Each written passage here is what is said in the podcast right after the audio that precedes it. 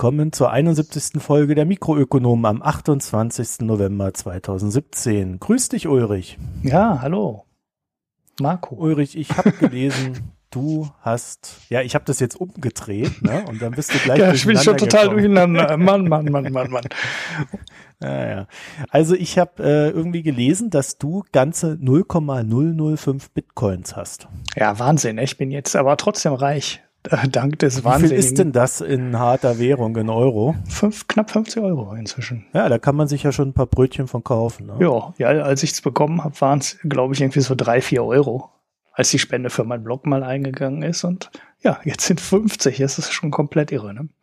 Ja, vor allen Dingen bist du nicht so dekadent wie Elon Musk, weil Elon Musk, der hat auch mal irgendwie Bitcoin geschenkt bekommen und hat die irgendwie ausgedruckt wahrscheinlich und findet sie nicht mehr. Ja, ja, so kann's gehen. Ähm, das hatten wir ja auch. Hatten wir das in der letzten Folge? Ich habe ja, nämlich ja. die, ich habe nämlich die News dazu äh, wiedergefunden. Die hatte ich dir gar nicht mehr geschickt in die Show Notes, weil du so schnell ja, geschnitten hast. Alles zu spät. Ne, aber es äh, sind ähm, vier Millionen Ne? Bei Fortune steht das. Vier Millionen Bitcoins äh, lost forever. Das ist natürlich nur eine Schätzung, ne, weil es keiner ganz genau weiß, ähm, welche Bitcoins noch da sind. Aber das ist so eine. Äh, was, vier Millionen? Ja, ja, das, das sind so 20, äh, ja, was sind denn das? Das sind dann 40 ähm, Milliarden. Es soll doch nur 21 Millionen insgesamt geben, oder? Ja, es sind ja 17 Millionen oder so gemeint. Das heißt so ähm, 20 Prozent, gut 20 Prozent sind weg. Ist eine Schätzung, ne? Ist es eine Schätzung, mehr nicht. Ja, so kann man doch keine Währung aufbauen. Also. Aber ja, ja, aber, aber denk, immer knapper, ne? Genau, denk halt, denk halt zurück, ne? Was, wie die Leute am Anfang mit den Bitcoins umgegangen sind, als die noch keine 10.000 äh, ja, Dollar wert wir waren. Ja jetzt ne? nicht wiederholen. Ja. Das hatten wir ja alles in der letzten Folge. Wer das nicht gehört hat, der muss das jetzt alles nachhören. Ja, wir erzählen das nicht nochmal. Genau, der kann da noch einen Kommentar zu abgeben, dann haben wir wenigstens einen bekommen. ja, viel wichtiger, mein Bitcoin-Ziel von 10.000 wurde schon wieder gerissen. Ja, ja. Du sagst jetzt Kursziel erreicht, das ist aber faktisch ist ja jetzt schon das dritte Mal gerissen. Wieso? Ja. Naja, einmal dieser komische Fonds mit seinen 90 Prozent Aufschlag, der hat es ja als erster gerissen. ja, gut. Dann hatten wir, als in Simbabwe da äh, der, der Umsturz äh, war, äh, wurden Bitcoins für 13.000 umgesetzt. Mhm. Ja. Und äh, jetzt nochmal die 10.000 gerissen, also ja, also ganz offiziell immer noch nicht. Also meine offizielle Quelle ist ja Coindesk. Die rechnen so einen Durchschnittskurs aus äh, von den ja, großen Börsen und die sind immer noch bei 9.946,16 im Moment. Also und das ist Alltime und Tageshoch und so weiter. Die hatten es noch nicht über 10.000, aber in Korea und ich weiß nicht, irgendwo in noch einem anderen asiatischen Land äh, gab es Börsen, die schon über 10.000 gehandelt haben. Also über 10.000 Dollar. Naja. Ja, ja. Ja, ja. Und alle haben es schon gemeldet. Den ne? großen Crash. Da ja. freue ich mich schon drauf. Ja, ja. Crash. Und dann, und dann, und dann kommt dann wieder, ach, das konnte ja keiner ahnen. Ja, ja, vor allem, wenn der Bitcoin-Kurs dann auf 5000 fallen sollte, dann schreien alle groß Crash, ähm, die schon bei 1000 und bei 500 und bei 200 äh, vor der Blase gewarnt haben. äh, ja, naja. Ja, wir sagen dann einfach, ja, wir haben erst 10.000 gesagt und dann Crash. genau, ich habe ja 11.111 ja. gesagt zum 11.11., .11., aber gut, das ging dann nicht auf. Äh, hat nicht ganz Für den Spaß, ja. Ah ja, kommen wir vom Bitcoin zum Fusch vom Amt.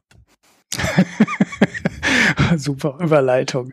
Äh, Fusch vom ja, Amt. Ich dachte mir, ja. passt doch, passt doch gut zusammen, ne? So Fusch und Bitcoin, äh, Bitcoin Oh je, das musst du rausschneiden. ich Ärger. Bitcoin. Bitcoin. Also äh, Volks, Volks, es gab irgendwie eine News, dass die Volkszählung nicht so ganz genau gewesen wäre, wie man sich das gewünscht hätte.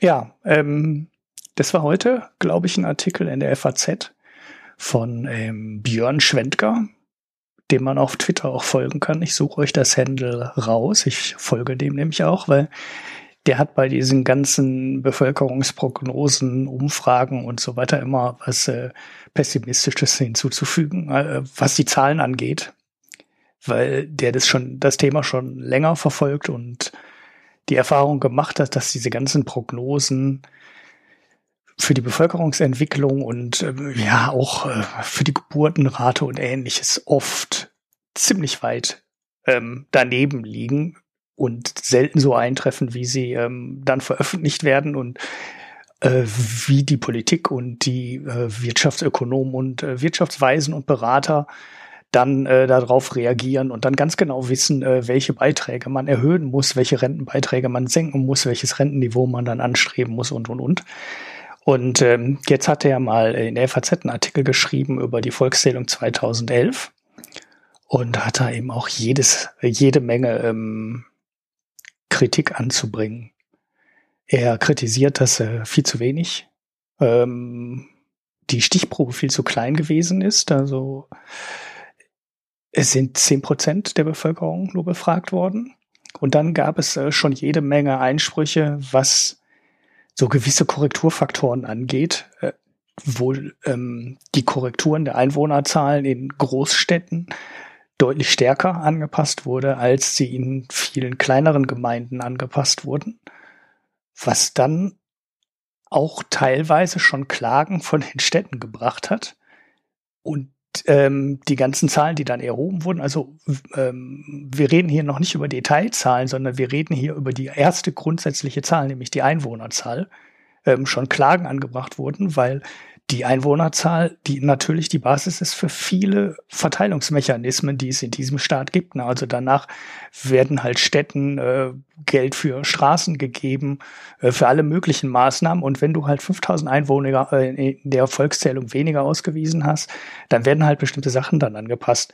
Ähm, Wirtschaftszahlen werden daraus errechnet, also Wirtschaftskraft pro Kopf. Ähm, die Geburtenraten werden daraus ausgerechnet und, und, und.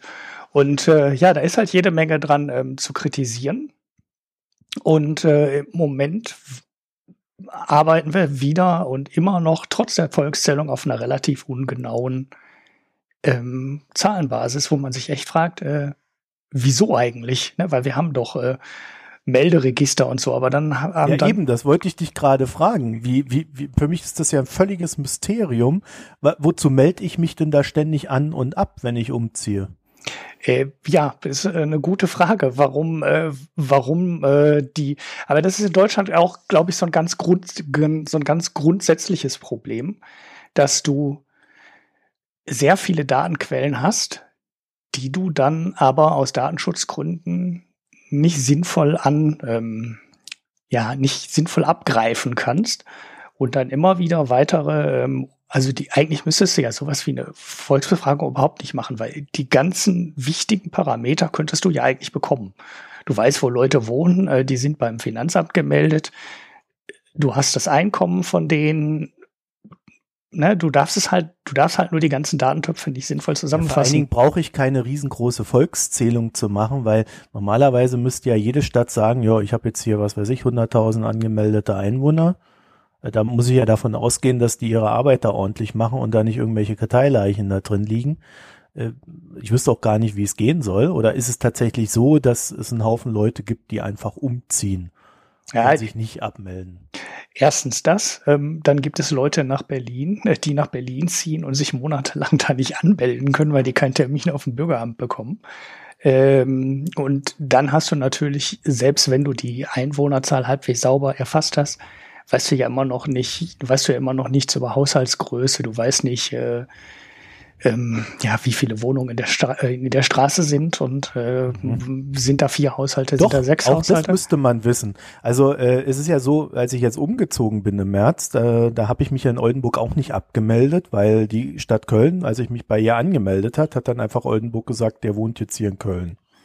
Ja, ja, das also, ist. Das haben sie ja vereinfacht. So, genau. und dann musste ich, als ich mich, ähm, als ich mir eine Wohnung gemietet habe, musste mein Vermieter dann hergehen und sagen, der Herak, der wohnt jetzt hier, musste das unterschreiben und ich musste das beim Einwohnermeldeamt vorlegen. Mhm. Okay. Das heißt, die wissen, ich habe dort eine Wohnung. Und wenn die, wenn die wissen, dass ich dort äh, eine Wohnung gemietet habe und in Köln wohne, dann wissen die auch, dass meine Lebenspartnerin, äh, wenn, wenn sie dann in Köln gem gemeldet ist äh, und zu dieser Wohnung angemeldet ist, ja auch dort äh, ist. Also ja, eigentlich aber die wissen doch nur die Adresse. Oder haben die eine Wohnung? Es gibt da keine Wohnungsnummer. Nein, nein, der Vermieter unterschreibt, dass ich diese Wohnung gemietet habe. Ja, aber dann. Und das kannst du doch, das sind doch alles zuordnenbare Daten. Ja, aber der Vermieter Na, meldet der das irgendwie weiter? Also meldet der alle Leute, die in der mit dem schrieb, musste ich dann beim Einwohner, dem musste ich beim Einwohnermeldeamt vorlegen. Ja, aber nicht deine Lebenspartnerin. Und dann wissen die halt nicht, ob Nein, du alleine jeder, der sich anmeldet, jeder, der sich in dieser Stadt anmeldet, muss das dann tun. Ja, aber doch nicht über den Vermieter. Nein, der wissen, muss nur unterschreiben, dass ich die Wohnung gemietet habe. Ja, genau. Und dann weiß der, dass du da wohnst, aber mehr doch nicht. Ja, und den Schrieb gebe ich dem Einwohnermeldeamt. Ja, aber dann wissen die trotzdem nur, dass du wohnst und nicht deine Lebenspartnerin in der gleichen Wohnung wohnt. Ja, aber wenn die in Köln angemeldet ist, muss sie sich doch auch beim Einwohnermeldeamt melden. Ja, aber die muss nicht diesen Schrieb bringen. Dann steht die gleiche Adresse drauf, aber du kriegst doch keinen Schrieb mehr von dem Vermieter, wo dann drin steht, dass der in der Wohnung 37 ähm, in der zweiten Etage ja, Du wirst lachen, aber das steht bei mir tatsächlich drauf. Ja. naja, gut, aber wie gesagt, das mag ja sein. Das äh, kann ich ehrlich gesagt gar nicht mehr sagen. Ich bin so. Aber deswegen wundere ich mich jedenfalls, dass diese ganzen Daten irgendwie äh, völlig mystisch durch den Raum schweben, scheinbar, aber irgendwie niemand in der Lage sein soll, die einfach mal ordentlich auszuwerten. Hm. Ja, aber das ist in Deutschland immer so. Du hast ganz viel Daten, die du nicht auswerten kannst, äh, weil die Datenbanken teilweise nicht einheitlich sind, weil du die nicht anonym auslesen kannst aus den Datenbanken. Und naja gut, bei der Volksbefragung machst du ja eh noch mehr, ne? Du hast die Kinder da drin, ähm, das ist, glaube ich, in der Wohnungserfassung, in der Mietererfassung ist das einfach alles nicht drin. Ja, ich glaube, da geht es auch noch um Einkommen und so. Dann hast du ne? Einkommen, äh, Religion und so weiter. Natürlich weiß das Finanzamt das alles im Zweifelsfalle. Aber ähm, das weiß dann das Einwohnermeldeamt zum Beispiel schon wieder nicht.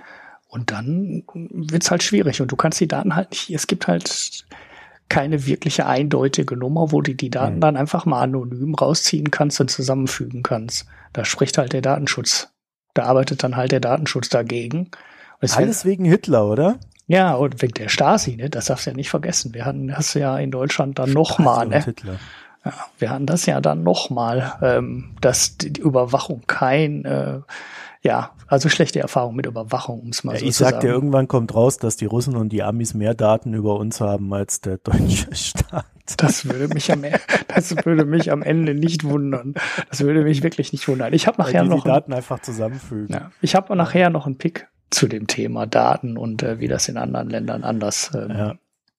Also die, aber im Fazit, die Volkszählung ist höchstwahrscheinlich recht fehlerhaft. Äh, sie ist nicht sonderlich transparent.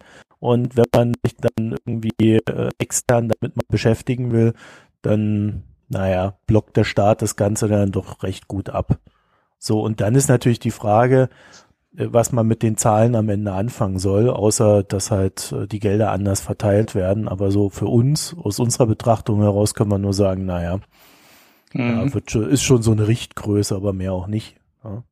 Ähm, die Frage ist auch, warum man aus ähm, 10 Prozent nicht vernünftig hochrechnen können soll.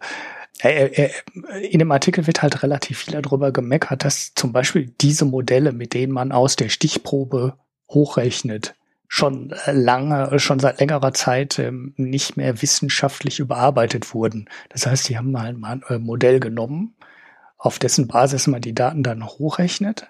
Aber das war's dann. Und seitdem äh, wurde das Modell nicht mehr angepasst, es wurde nicht mehr korrigiert. Das, was man in der Volksbefragung gemacht hat, ähm, oder in der Volkszählung muss man wahrscheinlich eher sagen, gemacht hat, ähm, ist nicht wissenschaftlich begleitet worden und es ist vor allem auch nie wissenschaftlich kontrolliert worden. Ganz im Gegenteil, Wissenschaftler, die Daten haben wollen, die was über die Methoden wissen wollten, sind alle abgeblockt worden. Und so funktioniert das natürlich nicht, weil es ist ein super komplexes Thema.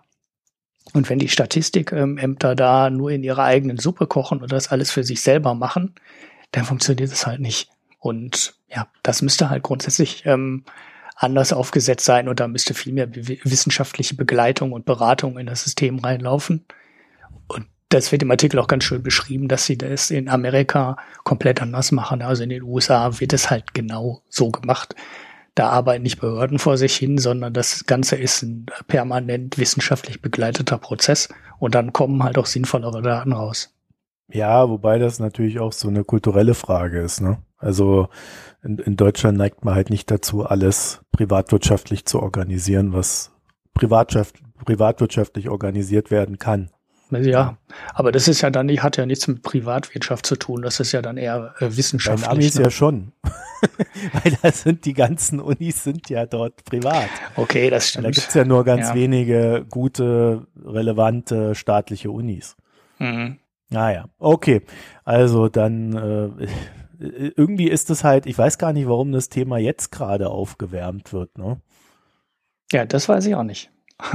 was ja, ob es da jetzt einen Anlass für also gab, habe ich gar nicht in dem ja, Artikel genau. gelesen. Hätte was, nur. was ist eigentlich der Anlass dafür, dass jetzt das Push vom Amt, gerade jetzt, nachdem die Jamaika-Koalition geplatzt ist, äh, hier auf, auf, aufs Tablett zu treten. Hm, also es läuft wohl ein, äh, es läuft wohl ein Gerichtsverfahren. Verschwörungstheorien bitte in die Kommentare. Ja. nee, aber es läuft wohl einfach ein Gerichtsverfahren. Ich lese gerade noch mal den Anfang äh, des Artikels. Ähm, ich hatte nur noch das Ende im Kopf, wo geschrieben wurde, wie das in den USA gemacht wurde und was da alles dran falsch war. Nee, es läuft halt wirklich eine Klage gegen ähm, die Volkszählung am Bundesverfassungsgericht und äh, ja, das ist noch nicht ähm, entschieden. Also ob die die Volkszählung verfassungswidrig war oder nicht. Wohl eine Klage anhängig und deshalb ist das Thema gerade wieder auf dem Tisch. Naja, ja, und der Voskuhle hat da ein paar ganz schöne Sprüche losgelassen. Naja, okay, also wenn es da was Neues gibt, werden wir uns der Sache sicherlich nochmal widmen. Das wäre ja ganz interessant, wenn dann die Volkszählung höchstrichterlich äh, als mangelhaft und äh, nicht hilfreich eingestuft worden wäre.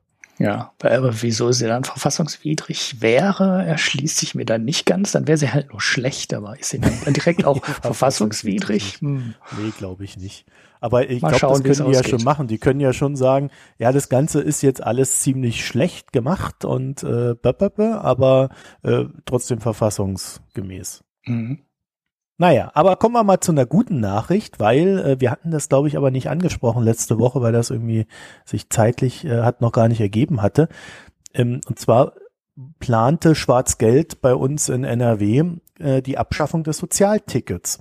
Marco, du hast dich gerade versprochen, du hast Schwarz-Geld gesagt, Jetzt nicht schwarz-gelb. die Leute immer, dass ich, dass, dass, dass ich mich da verspreche, aber ich, ich möchte dir mit höchst, höchstamtlich bekannt geben. Ich sage das mit Absicht so. Ah, ich hab's mir schon gedacht, ich hab's mir schon gedacht. Ich sage immer Schwarz-Geld, weil darum geht's doch. Ja? Mhm. Und ich habe auch jetzt in den äh, Jamaika-Koalitionsverhandlungen äh, gelesen, oder es sind ja nur eine Sondierung gewesen, dass der, der Laschet und der Lindner sich eigentlich ganz gut verstehen, sogar persönliche Freunde sind. Mhm. Ja? Also da ist eine ganz enge Beziehung und dann fühlte sich der Lindner von dem Herrn Laschet dann verraten, als der ja, sich Merkel gebeugt hat, ihrer eigenen, seiner eigenen Parteichefin. Was ja, allerdings auch komisch war, Laschet hat auch gleichzeitig gesagt, die große Koalition wäre gut für NRW. Also man weiß nicht so ganz genau, der erzählt wohl viel, wenn der Tag lang ist. Ja, das ist doch auch so ein Typ, der schon Ärger mit der Steuer hatte, der Laschet.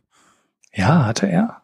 Ja, ja, der hat mal vergessen, so ein Preis, den er bekommen hat, äh, zu versteuern. Ah, okay. Ich kenne nur diese ja, Uni-Geschichte. Genau, und dann gab's noch die Uni-Geschichte. Aber jedenfalls äh, in, in NRW geht's meines Erachtens, äh, ich weiß, wir haben ja den einen oder anderen FDP-Hörer, der sich da immer so ein bisschen ähm, ja auf den Schlips getreten fühlt. Ja, ja. Faktisch ist es so, das ist jetzt, glaube ich, die dritte Sache, die äh, hier von denen durchgepeitscht werden sollte. Äh, nicht zu vergessen hier die, ähm, also was mich persönlich sehr ärgert, dass die eingef ein eingeführt haben, also dass die, die Experten haben das jetzt alle zerrissen, aber es, ich denke, es wird kommen, dass äh, nicht EU-Ausländer in NRW künftig Studiengebühren zahlen müssen. Mhm. Ja, und äh, ich habe das so ein bisschen am Rande verfolgt und ähm, es ist halt einfach so, das interessiert die deutschen Studenten nicht. Genau. Ja, äh, von der Gruppe in, in Köln, die es da am Anfang gab, das waren, glaube ich, so 30 Hanseln, jetzt sind es fünf. Ja, und die deutschen Studenten so, oh ja, was interessiert uns das? Das sind doch nur die Ausländer. Ja, da ist der Rassismus, der uns am Ende alle ins Genick schießen wird. Ja, ich, ja, ich finde das eine Schweinerei. So, und jetzt haben sie auch noch das Sozialticket abschaffen wollen. Das Sozialticket, das kann man sich so vorstellen, dass dann der Staat einfach 40 Millionen Euro bisher jährlich, ne? Ja, mhm. hat er äh, zur äh, ausgegeben, damit Menschen, die wenig bis gar kein Geld haben, äh, trotzdem mobil sind. Ja, sprich mit öffentlichen Verkehrsmitteln ins Arbeitsamt fahren können. Ja, oder zur, zur Arbeit, ne? Es geht ja auch um, es geht ja auch um viele Aufstocker. Ne? Also, ja. wenn du halt Aufstocker bist und du arbeitest irgendwo für einen Billigjob, nicht Vollzeit, dann kriegst du die, kannst du die Zuschüsse halt auch haben. Ne? Also der klassische, oder meistens ist es ja dann eine Frau, die klassische alleinerziehende Frau, die nicht Vollzeit arbeitet, sondern was weiß ich, 25 oder 30 Stunden. Und dann musst du zweimal ähm, durch die Stadt fahren, dann verdienst du halt auch äh, nicht ausreichend Geld, um oberhalb dieser Grenze zu sein. Und für die gab es halt bisher einen Zuschuss für das ähm, ÖPNV-Ticket. Und ja, das wollte, das sind 40 Millionen für NRW und das wollte ähm, CDU und FDP mal schnell abschaffen und die eingesparten 40 Millionen in den Straßenverkehr stecken. Das ist der größte Hohn, oder? Ja, genau. Und also dann, wenn äh, du wenn du kein Bus fahren kannst, dann fahr doch Auto. Genau. Richt, völlig krank. Richtig doch nicht auf, fahr Auto. ja. So und dann kam, äh, glaube ich, heute oder gestern die gute Nachricht.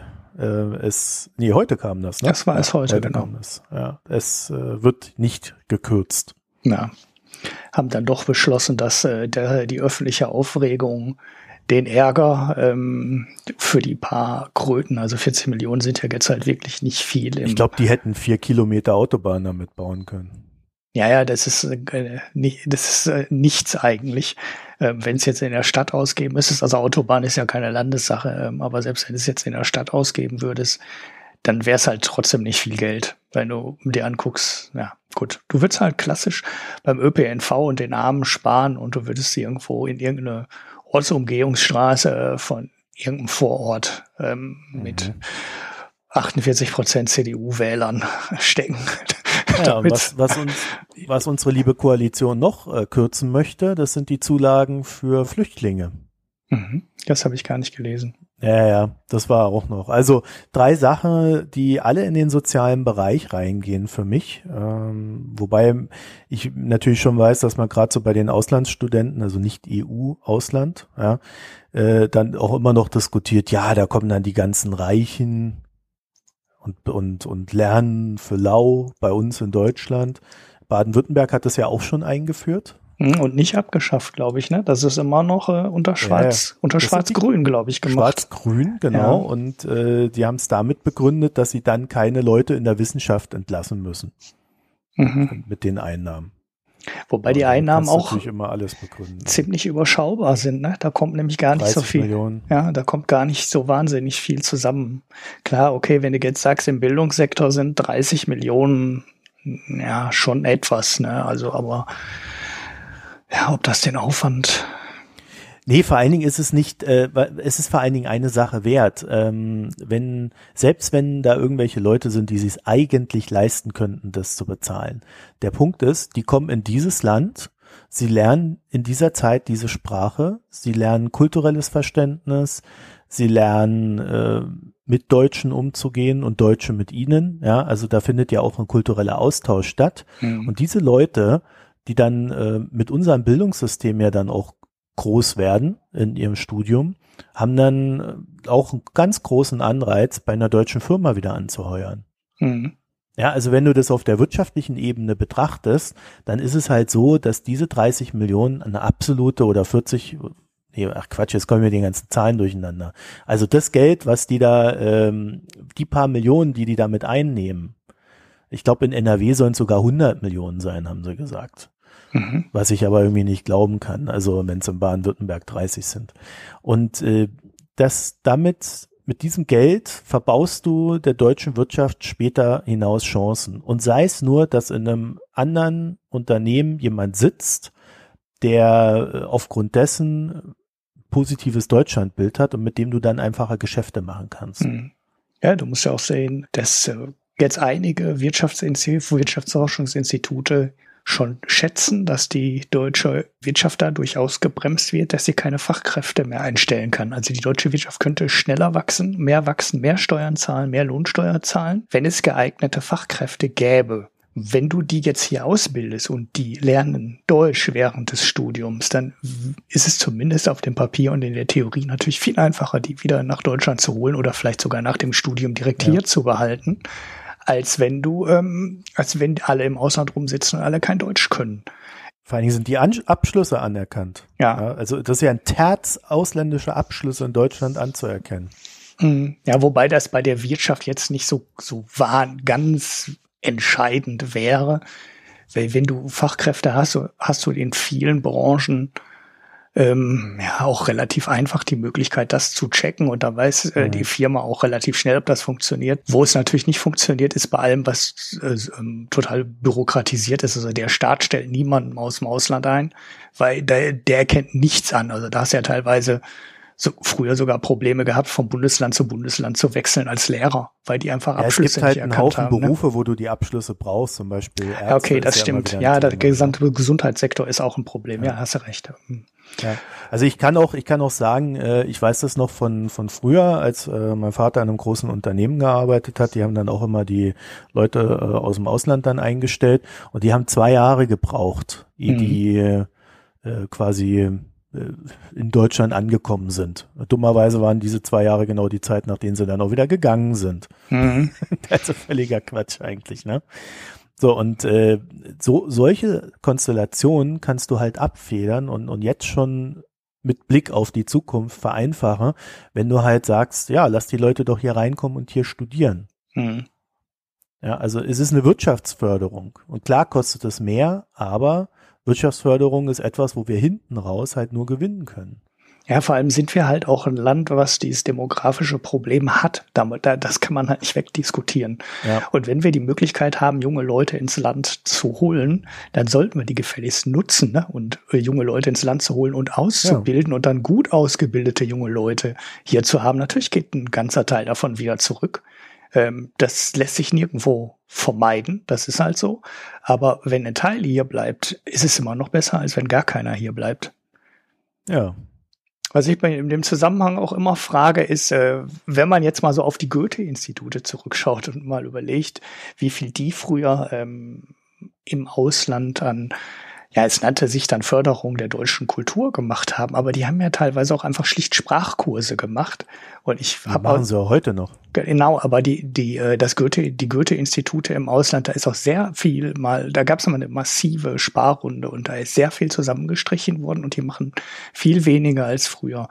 Und aus mhm. Griechenland ähm, hatte ich mal einen Artikel darüber gelesen, dass die in Athen das Goethe Institut halt einrennen, weil die Griechen in ihrer Wirtschaftskrise natürlich auch ähm, genau die Chance gesehen haben, ne? Crashkurs Deutsch und dann nach Deutschland gehen. Ob es jetzt nur für drei Jahre ist oder für fünf Jahre ist oder für immer, muss man dann halt mal abwarten. Aber hier gibt's halt eine Nachfrage äh, für Arbeitskräfte und in Griechenland gibt's sie halt nicht, weil da die Wirtschaft komplett am Boden liegt.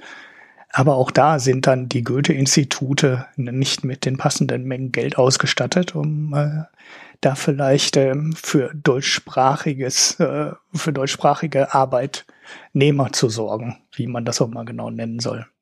Gut ausgebildete junge Menschen gab es auch in der Familie Schlecker. ja. Und die gehen jetzt in den Knast. Die müssen ha. jetzt in den Knast. Ja. Also, naja, nicht ganz. Äh, da gibt's ja noch eine Revision.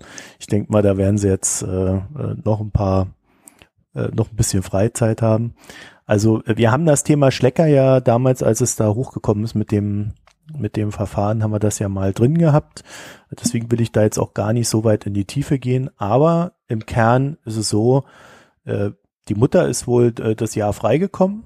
Ne? Also die, die ist äh, vom, mhm. ja, die hat sich vom Acker gemacht quasi. Und äh, der Vater, Anton Schlecker, ist jetzt ähm, wegen ja, unter anderem wegen Bankrott äh, zu einer Bewährungsstrafe verurteilt worden und die Kinder, ja, die sollen in den Knast. Und zwar, weil sie einfach Geld abgezogen haben. Genau. Also wir erinnern uns, das war so eine ganz komische Geschichte, dass der Schlecker-Konzern so nie existierte, sondern das Ganze ähm, so lief, dass der Anton Schlecker als eingetragener Kaufmann schlichtweg eingetragen war und, und er war der Konzern. Genau. Also eine völlig irre Konstruktion für die heutige Zeit. Komplett persönlich, ähm, alles äh, haftend, ähm, alles war im Privatvermögen und es gab keine irgendwie beschränkte keine Haftung dazwischen. Keine, kein Aufsichtsrat, kein Vorstand, kein nichts. Also alles, was man so heute kennt, wo man dann ja auch immer irgendwie so äh, noch ein paar Institutionen innerhalb eines Unternehmens hat, die auch Fehlentwicklungen korrigieren könnten, wie zum Beispiel, dass die Kinder auf die Idee kommen, sich da überhöhte Gebühren irgendwo abzukratzen. Mhm. Ja. Du hast als, der hatte auch keinen Wirtschaftsprüfer? Bist du dir sicher?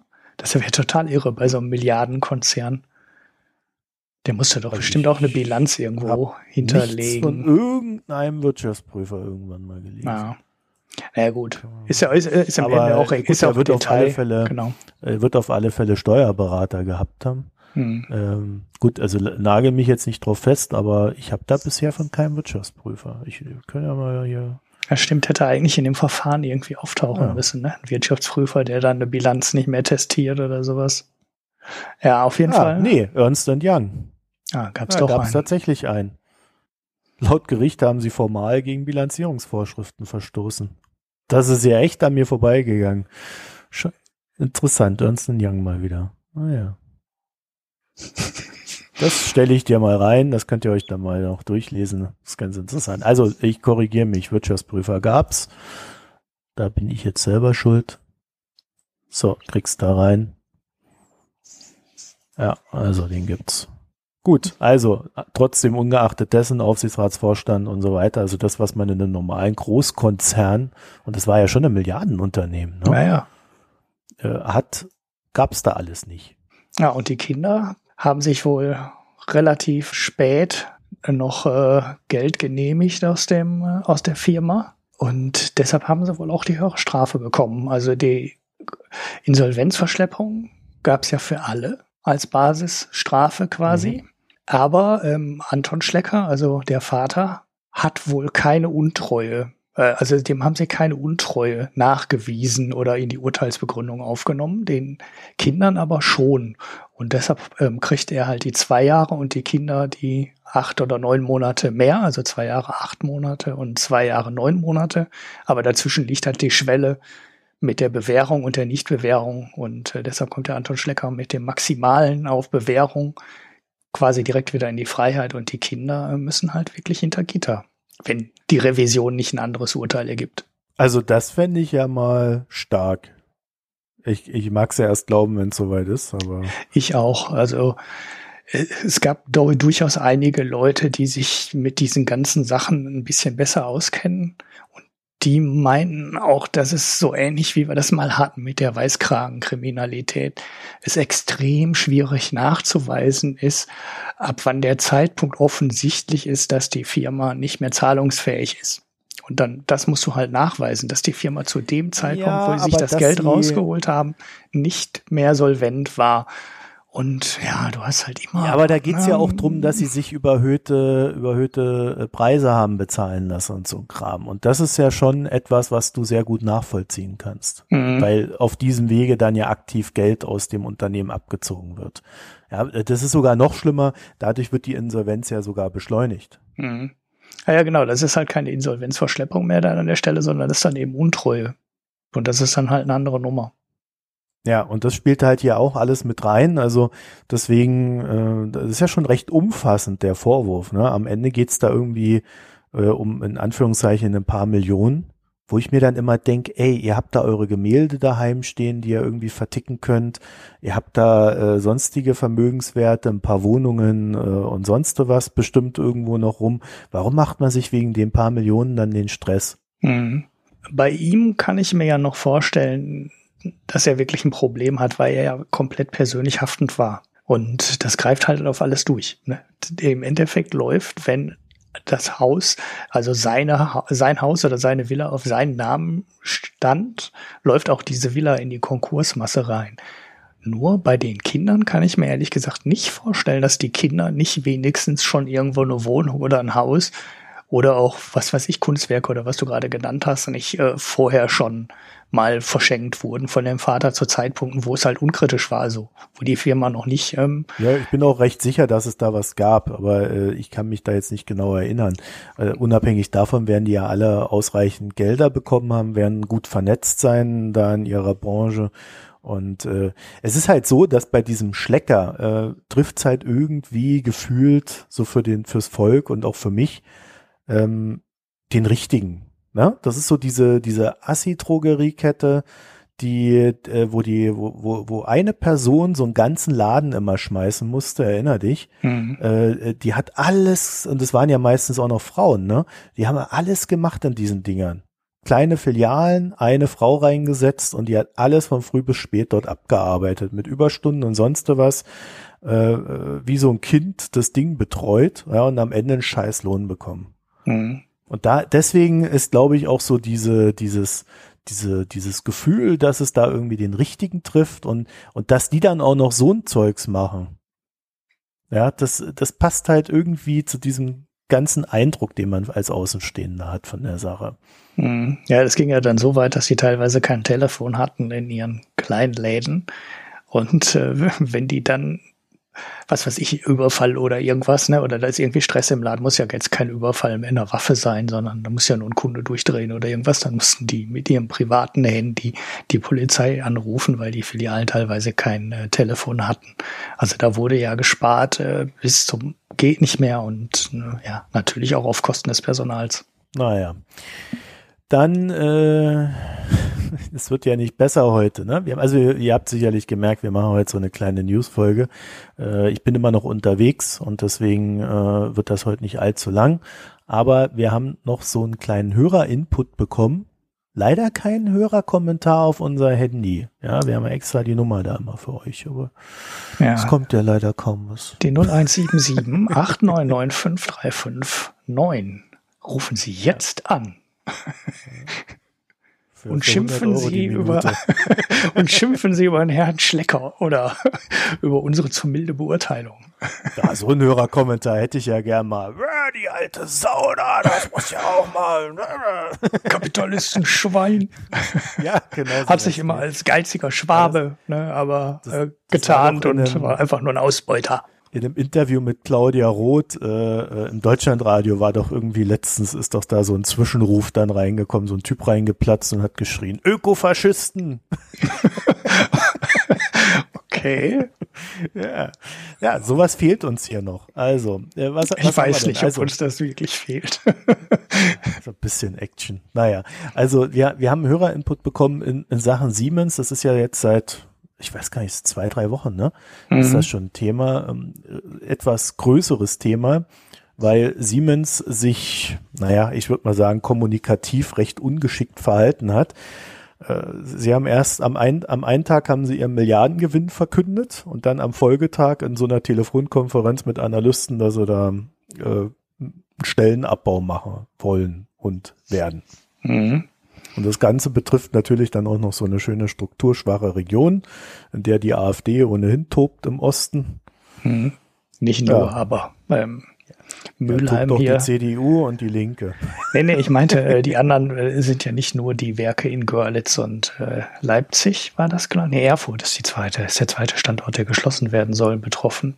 Hier in, bei mir direkt nebenan in Mülheim in der alten KWU, ich weiß gar nicht, wie sie jetzt aktuell heißt, aber äh, das ist ein großes, ähm, großes Turbinenwerk, was früher viel für Atomkraftwerke auch gemacht hat. Ich kriege das nicht so ganz genau zusammen, obwohl ich mal sogar zwei Leute kenne, die da arbeiten. Da werden auch ein paar hundert Arbeitsplätze ähm, ja, es äh, wird nicht ganz dicht. Gemacht, es wird nicht ganz dicht gestellt, aber es ist auch ein wesentlich größeres Werk. Also das ist äh, viel größer als die sieben oder 800. In Görlitz sind 800. Ähm, Erfurt war, glaube ich, ein Ticken kleiner. Ähm, von der Stellenanzahl her war Mülheim aber, glaube ich, in einer ähnlichen Dimension, nur ist das Werk in Mülheim viel, viel größer. Ja, und äh, das mhm. geht so ein bisschen unter, weil es halt nicht komplett geschlossen wird, aber ja, ja ähm, Milliardengewinne waren es 8,5 oder wie viel waren es äh, für den Gesamtkonzern? Ja, wobei man natürlich sagen muss, der, der gesamte Konzern und Siemens ist natürlich ein Mischkonzern.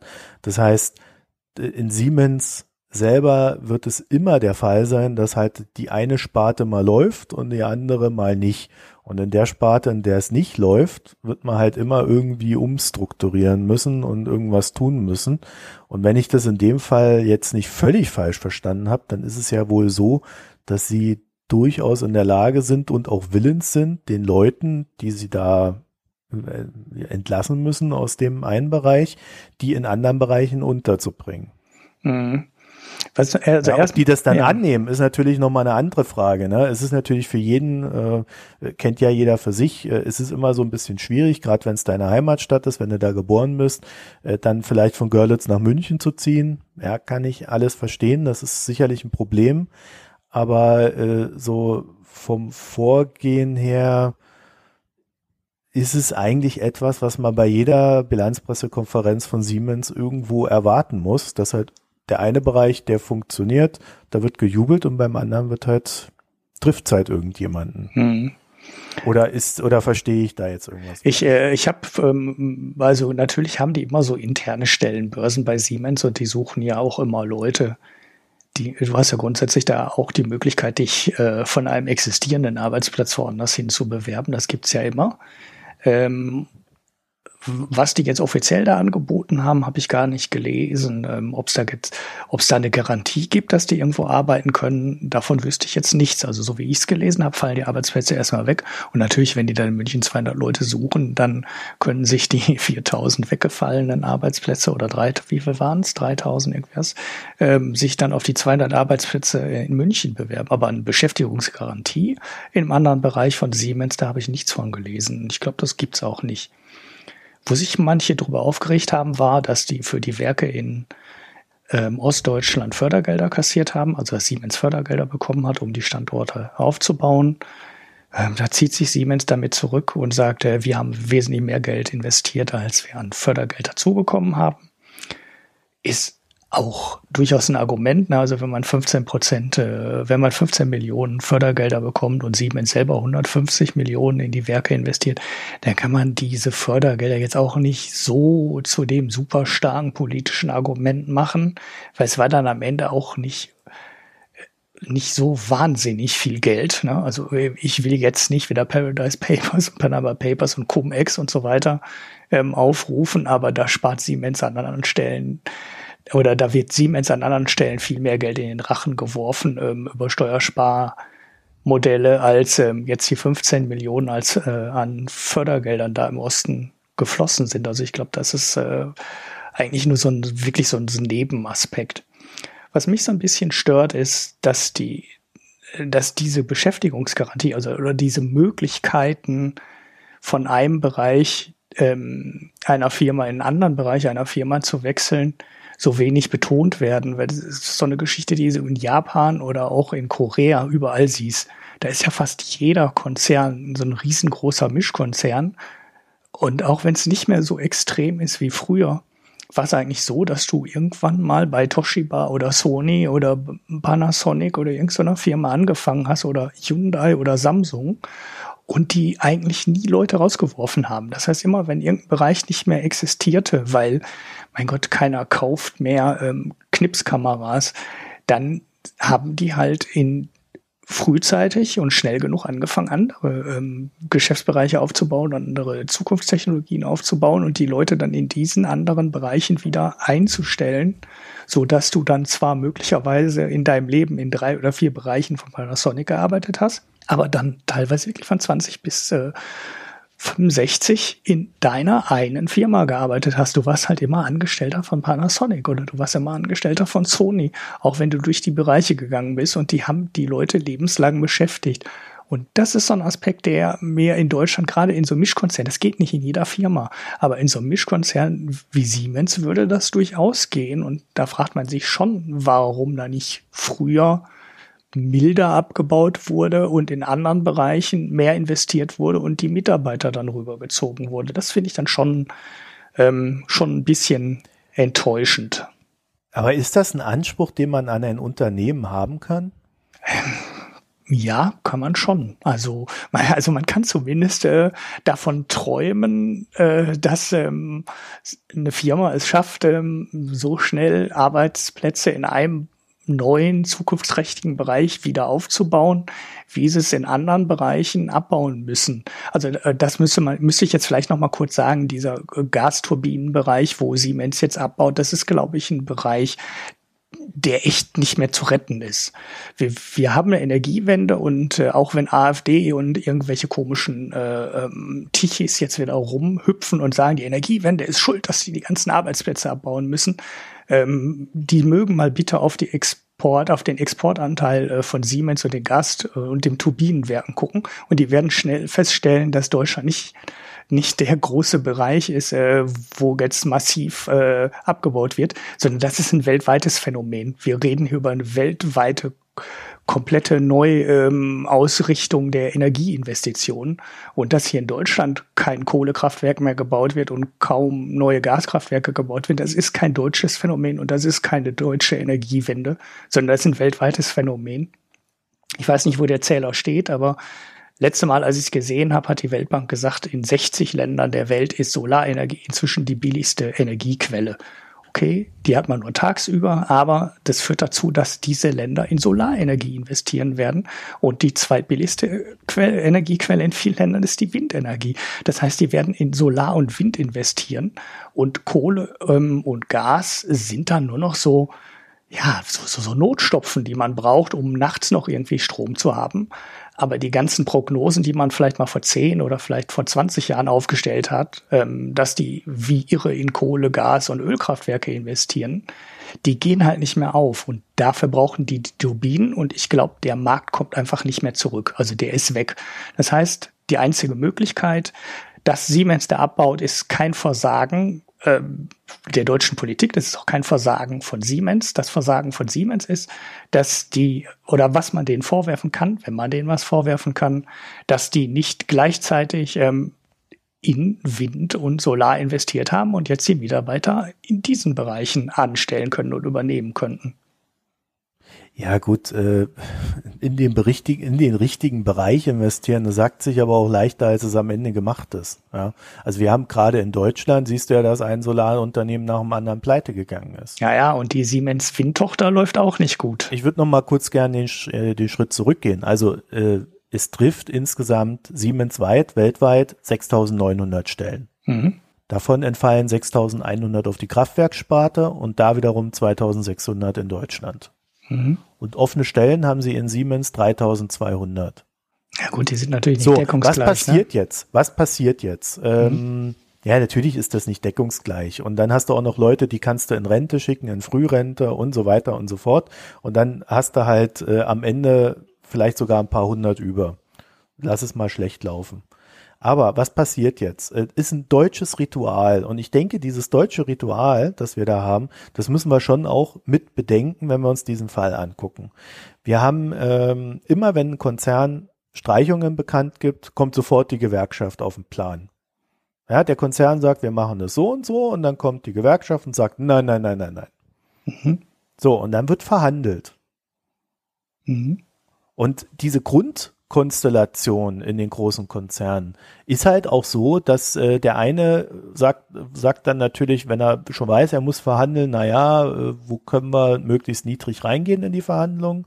Die anderen kommen dann mit der Maximalforderung dagegen und dann einigt man sich dann irgendwo in der Mitte. Mhm.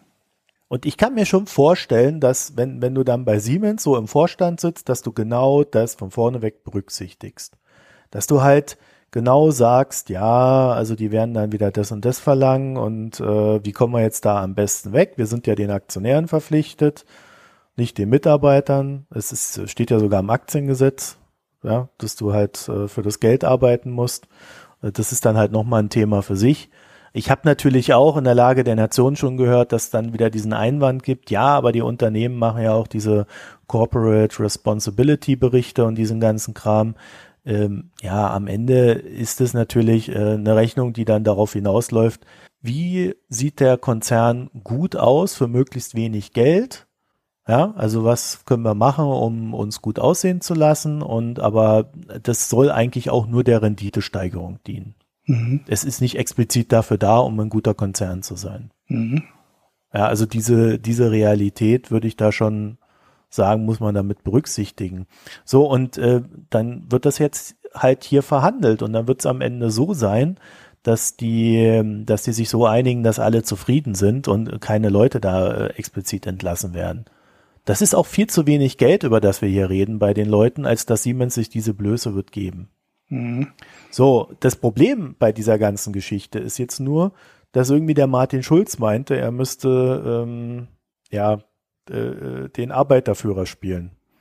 Ja, gut. Und es dadurch zu einer politischen Geschichte gemacht hat, wo er dann so ja sogar ja gedroht hat, ja, der, äh, der Staat gibt ja auch äh, äh, Aufträge an Siemens. Da müssen wir uns das auch mal ganz genau anschauen.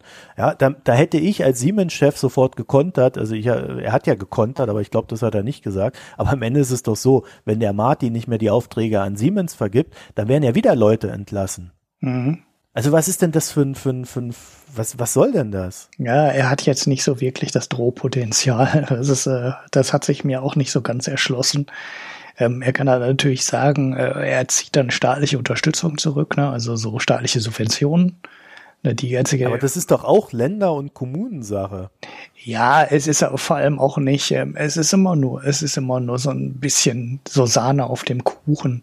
Danach werden am Ende ja nicht wirklich die Investitionsentscheidungen getroffen, weil das, was der Staat dazu gibt, das ist ja, der, also Siemens hat ja jetzt in dem Fall gesagt, Görlitz und Erfurt 15 mhm. Milliarden, 15 Millionen gab's äh, vom Staat an Subventionen dazu und selber haben sie 150 investiert. Ne? Übrigens. Ja, ja, und das ist genau. Und das äh, danach trifft ja keiner die Investitionsentscheidung. Also klar, das äh, mag dann äh, den Ausschlag für einen Standort sein, aber äh, deswegen baut keiner ein Werk neu. Ja. Und das ist halt dann, ähm, da kannst du sagen, du machst das jetzt nicht mehr. Ja gut, dann geht vielleicht auch das nächste Werk, wenn es jetzt doch entscheidend ist, geht's dann halt in, nach Tschechien oder was weiß ich wohin. Also da hat der Staat wenig ja, das ist dann der nächste, Das ist dann der nächste Aspekt. Ja. Also natürlich kann man von einem Konzern, äh, also, weil es ist leichter, wenn der Konzern irgendwas verkauft, was wir alle bei uns in der Wohnung stehen haben. Mhm. Ja, also wenn es jetzt um äh, Siemens äh, Waschmaschinen oder sowas gehen würde, äh, wäre das, wäre das, wäre das ein ganz anderes Ding, weil dann müsste der Konzern gut aussehen, um seine Kunden nicht zu verkraulen. Mhm. Aber in dem Fall äh, gibt's halt wenig Endkunden. Das ja. hat aber, das funktioniert aber auch alles nicht. Also das ist doch alles ähm, Utopie, das ist Theorie. Das war, ja, war damals ist pleite gegangen, nachdem so das Ding in Bochum da. Äh, ja, ja, genau. Aber äh, ich glaube, der der Einbruch ähm, war so ein Quartal, eine Woche und äh, ansonsten hat war das nicht die Schließung in Bochum. Hast du danach noch mal ein Nokia-Handy dir gekauft? Lass mich kurz überlegen. Äh, ich weiß nicht genau. Das war ja auch schon die Zeit von Apple. Ja, ne? das, ich habe ich hab ja das allererste iPhone schon gehabt, von daher habe ich mir wahrscheinlich kein Nokia-Handy mehr gekauft. Ja, siehst du. Ich habe allerdings damals auch, ähm, das war ja in Bochum, das ist ja hier quasi auch direkt um die Ecke, und ich kannte dann auch die Abfindung von jemand, der da schon zu Zeiten des Fernsehwerks gearbeitet hat. Ich weiß gar nicht mehr, wie das vorher hieß. Schaub Lorenz war das, glaube ich, vorher. Und dann hat Nokia das gekauft. Und äh, die haben Abfindungen gekriegt, die waren, also sowas habe ich noch nicht gesehen. Das waren ganz normale Arbeiter, die da Fernseher zusammengeschraubt haben mal früher und dann irgendwann mal Handys. Und die haben sechsstellige Abfindungen bekommen, weil die 35 Jahre im Werk waren. Und das war schon, schon ziemlich irre. Äh, es war besser, glaube ich, als die Abfindung, die ThyssenKrupp mal im Vorruhestand bezahlt hat, vor allem. Ja, aber das hat die doch auch nur gefreut, bis sie die Steuer präsentiert bekommen haben für die Abfindung, ne? Ja, das kannst du, glaube ich, über zwei Jahre dann strecken, aber viel weiter kannst du ja. es, glaube ich, nicht machen, ja. Aber es war, ähm, wenn du Vorruhestandsregelung hast, dann kommt ja auch immer Geld vom, kam ja auch immer Geld dazu vom Staat. Und das Geld, was da geflossen ist, kam fast äh, ausschließlich aus den Kassen von Nokia. Und das war schon irre, was da an, was Nokia da hinterhergeworfen hat. Aber das, äh, um im Endeffekt deckt das auch ein bisschen dein Argument. Ne? So eine Firma, die an Endkunden Sachen verkauft, ist natürlich äh, mehr an ihrem Image interessiert und deshalb ähm, hat Nokia dann am Ende auch äh, echt viel Geld angefasst, um das Werk schließen zu können.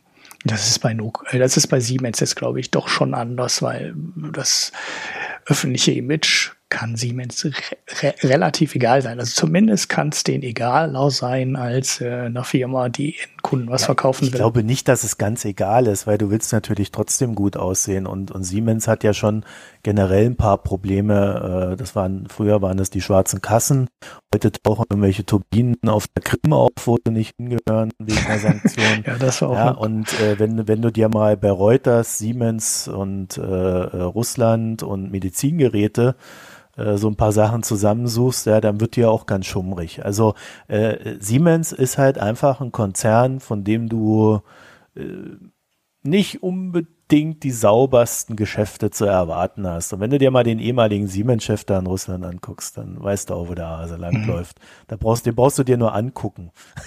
Da verkaufen sie, da verkaufen sie mal eine Gasturbine und äh, schaffen Arbeitsplätze und dann landet die auf der Krim. Das ist auch wieder ne? nicht. Ne? Und das ist auch wieder nicht richtig. Die können noch machen, was sie wollen. Sie, ich weiß gar nicht, ob sie Gasturbine war.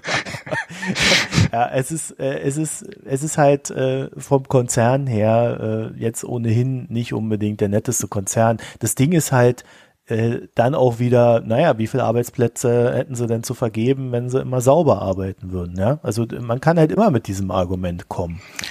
So, ja. und ähm, aber in dem Fall, ich tue mich da jetzt sehr schwer. Es ist natürlich für die, für die Region, wo diese Werke geschlossen werden, ist es natürlich scheiße, ja. Äh, das ist ja gar keine Frage.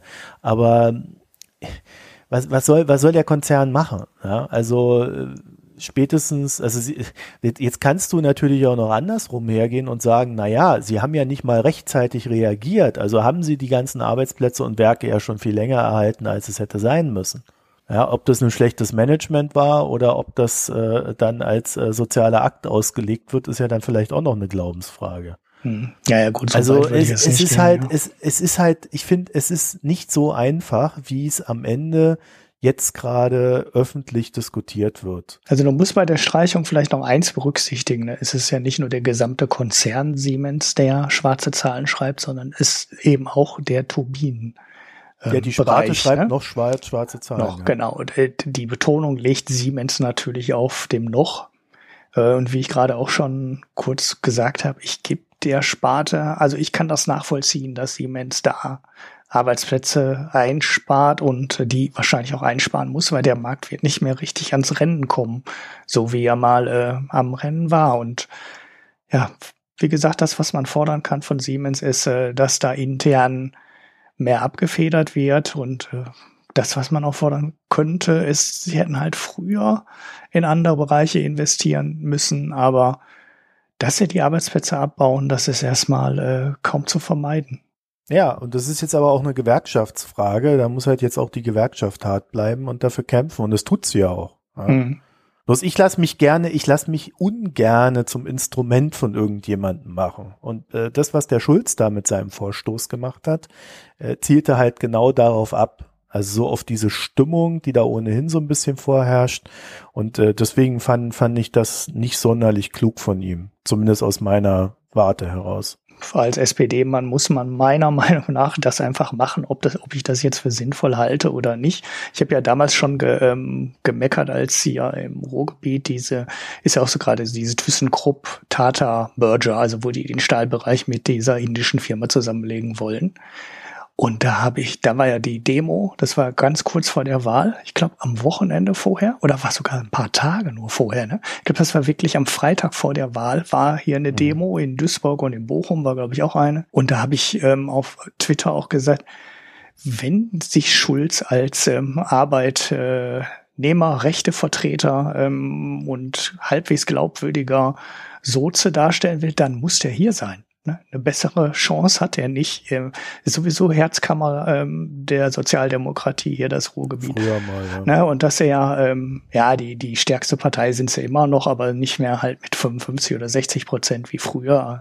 Aber ähm, na, und da ist er halt auch nicht hingekommen. Ne? Und da habe ich schon gefragt, warum lässt er sich, das ist doch eine, eine Steilvorlage, den Ball muss er doch nur noch einnetzen, sich da hinstellen, Rede schwingen und ja, ja das macht es. Das kannst du, das kannst du im Spiegel nachlesen. Die haben ja dieses Porträt vom Schulz äh, gemacht, äh, wie, wie der sich so im Wahlkampf so verhalten hat. Und da, da siehst du so diese ganze Tragik von diesen ganzen scheiß Beratern, die dann da alles, was irgendwie normal, menschlich und aussagekräftig ist, so dermaßen weich spülen, dass am Ende nichts mehr an Aussage bleibt. Mhm. Wenn du das einmal durch dir durchgelesen hast, diese, also das ist ja katastrophal.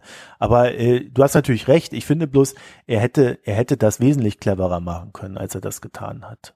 Mhm. Ja, und das ist halt, äh, es bleibt halt jetzt wieder negativ bei mir verhaften und jetzt läuft es natürlich wieder in diese ganze ähm, andere Diskussion da rein mit der Kroko und es, es sieht halt, Schulz sieht halt einfach gerade auch echt nicht gut aus, ne?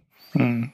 Ja, vor allem macht das jetzt, ne? Also äh, das ist halt populistisch. Ne? Also nicht nur, ne? aber ähm, es ist halt ein großer Schuss Populismus da drin und das kann man halt machen, ähm, wenn man im Wahlkampf ist, weißt du, dann ist das dann ist das komplett akzeptabel und äh, dann er ist ja in der Ko äh, er ist ja in der äh, wie heißt nicht in der Koalition, er ist in der Opposition. Ja, ja, und äh, gut, da kann man es eigentlich auch machen, aber jetzt ist er auf einmal plötzlich wieder in äh, GroKo-Sondierung. Das ist ja alles äh, Deutschland ist ja lustig geworden in den letzten Monaten. Also. Ja, Moko, nein, Moko nennen sie das doch. Jetzt habe ich heute gelesen. Moko, was ist denn das schon wieder? ja, Minderheitenkoalition. Ach so, weil weil sie jetzt mit Glyphosat und so wollen sie jetzt keine offizielle GroKo GroKo mehr, sondern nur eine inoffizielle oder was ist jetzt der aktuelle Plan? Ah, Über ja. Glyphosat will ich gar nicht reden. Das ist ja, also das ist ja, äh, ich sag dazu nur, ja, Monsanto ist jetzt deutsch. ist alles Rest gut. den Scheiß. Ist ja immer, ist, ist ja noch nicht mal deutsch. Ja. Naja. Ja, gehört zu Bayer. Nee, die Übernahme ist doch noch nicht durch. Die wollen doch immer noch kaufen. Nee, das ist doch mal noch Kartell. Ähm, ja, aber das ist ja, das ist ja Formsache. Da fließen ein paar Gelder und dann ist da Ruhe. Ja, das sagst du so. äh, ne, ich glaube, so einfach ist das nicht. Ich, es gibt auch so ein paar ähm, Auslandsmärkte, wo wirklich intensiv geprüft wird, also die keine eigenen Interessen haben. So, ich glaube, Brasilien ist da, ist, äh, ist einer, einer der Bremsklötze.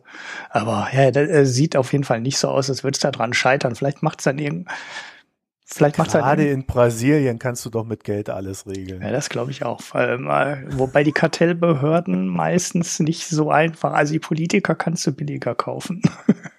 Erfahrungsgemäß. Ja, und diese sprechen ja am Ende das letzte Wort. Genau. Und die sagen dann, Glyphosat ist okay und stimmen dann einfach mal ab. So, fertig. ja, aber jetzt ja. sind wir, jetzt sind wir weit weg von, von Siemens. Also, ähm, ich, ich tue mich da ein bisschen schwer, jetzt da so auf Siemens drauf zu hauen. Es ist aber sicherlich auch nicht verkehrt, es zu tun, ja, weil man kann einen Konzern ja nur dann in Verantwortung nehmen, wenn man ihn, äh, wenn er irgendwas tut, kritisiert. Mhm.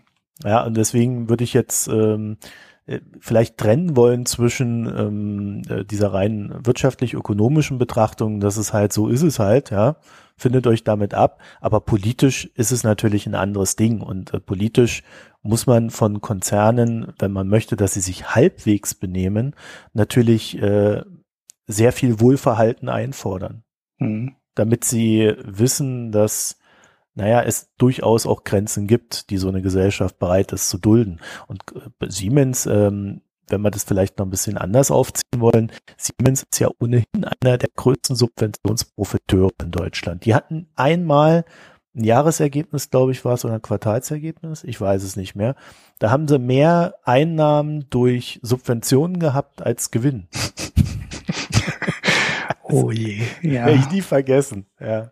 Und äh, das zeigt halt schon, dass äh, Siemens einer der Profiteure des Staates ist und äh, auf der Schiene kann man ihm natürlich dann schon auch so ein bisschen mehr Verantwortung äh, abverlangen als ein Konzern, der nicht so sehr mit dem Staat verbandelt ist. Mhm. Ja, außerdem kommen die aus Bayern. Ja, da muss man auch mal sagen, der Bayer, der hat jetzt eine gewisse Bringschuld nach der ganzen Scheiße die letzten Wochen. ja. Hm. Aber ob der sich um Erfurt und Görlitz und Mülheim kümmerte, ich bezweifle. Ja, wenn die Ossis alle nach Bayern kommen, kümmern die sich da sehr schnell drum. ja, die, die, die kommen nur einmal dahin, suchen eine Wohnung und dann hauen die direkt wieder ab, weil du keine Wohnung findest. Ist ja auch alles nicht ja. so einfach, ne?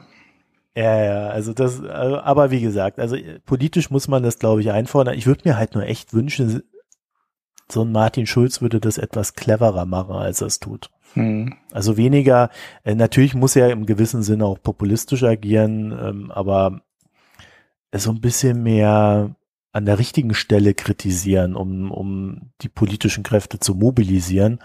Das fände ich wesentlich klüger, weil es gibt ja äh, es gibt ja nicht nur Arbeiter, die du für solch sowas brauchst, sondern du brauchst auch den, den gehobenen Mittelstand, das Bürgertum. Also du brauchst da schon die gemeinsamen Kräfte, wenn du die Konzerne im Zaum halten willst. Mhm. Also das geht nur als gesamte Gesellschaft. Und da finde ich diese Abgrenzungsrhetorik äh, halt irgendwie immer nicht hilfreich. Mhm. Ja, so, jetzt, jetzt hat der Siemens, jetzt hat äh, Siemens und der Martin aber sehr viel Zeit von uns bekommen. Ja, das war ja auch ein Hörer-Input. Den können wir auch mal ruhig ein bisschen äh, ausführlicher bequatschen. Kommen wir mal zu Leuten, bei denen es gut läuft. ich Jeff schon Bezos ist 100 Milliarden Dollar schwer. Ja, Wahnsinn, ne? Amazon hat am äh, Black Friday so viel verkauft. Ob sie Geld verdient haben, weiß man ja nicht. Es gibt ja äh, durchaus Branchenbeobachter, die sagen, der große Black, der ganze Black Friday wäre nur ein Zuschussgeschäft für die Händler äh, und Image. Warum? ja, weil sie angeblich alles mit negativen Margen verkaufen würden. Die Rabatte ja, zu niedrig sind. Äh, die Rabatte zu hoch sind, also die Preise zu niedrig. Entschuldigung. Äh, und wa warum machen die das? Also was ist da die Überlegung dahinter? Äh, frag mich nicht. Äh, aber Geht man dann den Rest des Jahres freudig zu Amazon, weil der Black hm. Friday geil war? Zum oder? Beispiel, oder die Kunden wechseln nicht zu einer Konkurrenz, äh, die bessere Preise hat. Man hält sie bei der Stange. Ähm, oder man macht halt dann doch eine Mischkalkulation. Aber wenn man sich die Preise anschaut, ist es teilweise schon ziemlich irre. Also hier in Oberhausen im Zentrum, in dem großen Einkaufszentrum, da war auch die Hölle los. Ich war nicht da, aber ich bin in der Nähe vorbeigefahren und da war ähm, Krieg, wie ich immer so schön sage. Da ging verkehrsmäßig gar nichts und die Geschäfte haben fast alle 20, 30 Prozent Rabatt gegeben. Und wenn ja, das die ist doch nicht viel. Ja, aber wenn die eine normale Kalkulation haben, also wenn ein Ladengeschäft auf das gesamte Sortiment 30 Prozent gibt, verdienen die doch damit kein Geld mehr. Also also ich weiß nicht, ich habe mal irgendwann gelernt vor ein paar Jahren, dass zum Beispiel die Modekonzerne, ja, die machen die erste Tranche ihrer, ihrer Kleidung, nähen die irgendwie achtfach, ja, also mit acht Stichen. Und äh, alle künftigen, oder waren es fünf? Ich glaube, es waren fünf Stiche. Das müsste ich nochmal irgendwie nachgucken. Aber äh, ich glaube, der, der, der Gedanke dahinter wird klar. So, und die, also lass es fünf Stiche sein. So, und dann die, die, ab der zweiten Tranche nähen die nur noch mit drei Stichen. Weil die schon genau wissen, dass hinten raus immer diese ganzen Rabattaktionen kommen. Mhm. Das heißt, wenn du am Anfang der Saison äh, das Geld halt in die Hand nimmst, um das Zeugs zu kaufen, kriegst du bessere Ware, als wenn du dann am Ende im Sale das Zeugs kaufst. Mhm, das habe ich ja noch nie gehört. Das hat mal irgend so ein Modeblock, hat das mal irgendwann aufgeschrieben gehabt. Aha. Ja gut, aber wenn ich jetzt bei Adidas Schuhe kaufe oder in, in irgendwelche Läden gehe, also der Gag daran ist ja nicht, dass du ähm, nicht dauernd irgendwelche Rabatte bekommen würdest, sondern der Gag an dem Black Friday ist ja, dass du auf alles den Rabatt bekommst. Ne? Also dass immer welche, dass immer Ware ähm, in bestimmten Größen ne, äh, reduziert wird, weil es, weiß was ich, irgendwelche exotischen Größen sind, die das nicht loswerden, dass die irgendeine Farbe eingekauft haben, die dann in der Saison doch keiner kaufen kann und die dann früh reduzieren müssen. Ähm, alles normal und das hat man in den äh, Modeläden ja immer, aber 30 Prozent auf alles heißt halt auch das Zeug, was läuft und läuft und sich gut verkauf, verkauft. Also die Ware, wo, wo mhm. mit der mit der wirklich Geld verdient wird. Das heißt, dass ähm, es ist halt immer Ware dabei, die kein Geld bringt. Das ja, ist nicht der kritische ja nicht Teil, aber die reduzieren halt auch den Teil der Ware, der die Marge einspielen muss und das ja, Personal und die Miete mich, bezahlen muss. Was mich so ein bisschen irritiert an der ganzen Geschichte ist, äh, du, du sagst, du sagst es, also äh, ich habe das Gefühl, es gibt ständig Rabatte. Ja, also es gibt ja nicht nur den Black Friday, es gibt ja mittlerweile noch einen Mid-Season Sale und wenn ich dann durch die Stadt gehe äh, dann gibt's nicht nur, dann gibt's äh, vom Mid-Season Sale, gibt's dann äh, anschließend noch ähm, nochmal 20% Rabatt, dann nochmal 10% Rabatt und dann schreiben sie noch dran, jetzt aber der allerletzte Rabatt für zwei Teile, wenn du drei kaufst, dann gibt's nochmal 10% und äh, da wirst du ja wahnsinnig. Ich habe das Gefühl, wir sind nur noch im Sale. Ja, aber das ist ganzen, nie das gesamte Sortiment. Das ist, glaube ich, der entscheidende Unterschied. Das ist dann immer das Zeug, was sie nicht loswerden, wo die zu viel von eingekauft haben und so das, das ist immer so. Das ist ja das, was ich meinte. Aber so ein 30 Prozent Rabatt auf alles ist halt ein ganz, ist halt ein ganz großer Unterschied. So, es gibt Schuhe von Adidas, die sind nirgendwo reduziert. Nie. Mhm. Die kriegst du einfach nicht reduziert. Die laufen gerade gut. Ich weiß nicht, welche das sind. Mein Sohn kennt sich mit so einem Zeug besser aus. Ne? Äh, NMDs oder Superboost oder sowas. Habe ich vorher auch schon mal gesehen. Ähm, steht immer bei so Sternchen ausgeschlossen. Superboost bei irgendwelchen Rabatten, äh, Rabattaktionen. Mhm. So, Black Friday reduzieren die die komplette Ware durch alles durch. Und da hattest du dann die Möglichkeit, auch das ganze Zeug, was sonst nie reduziert ist, äh, günstiger einzukaufen.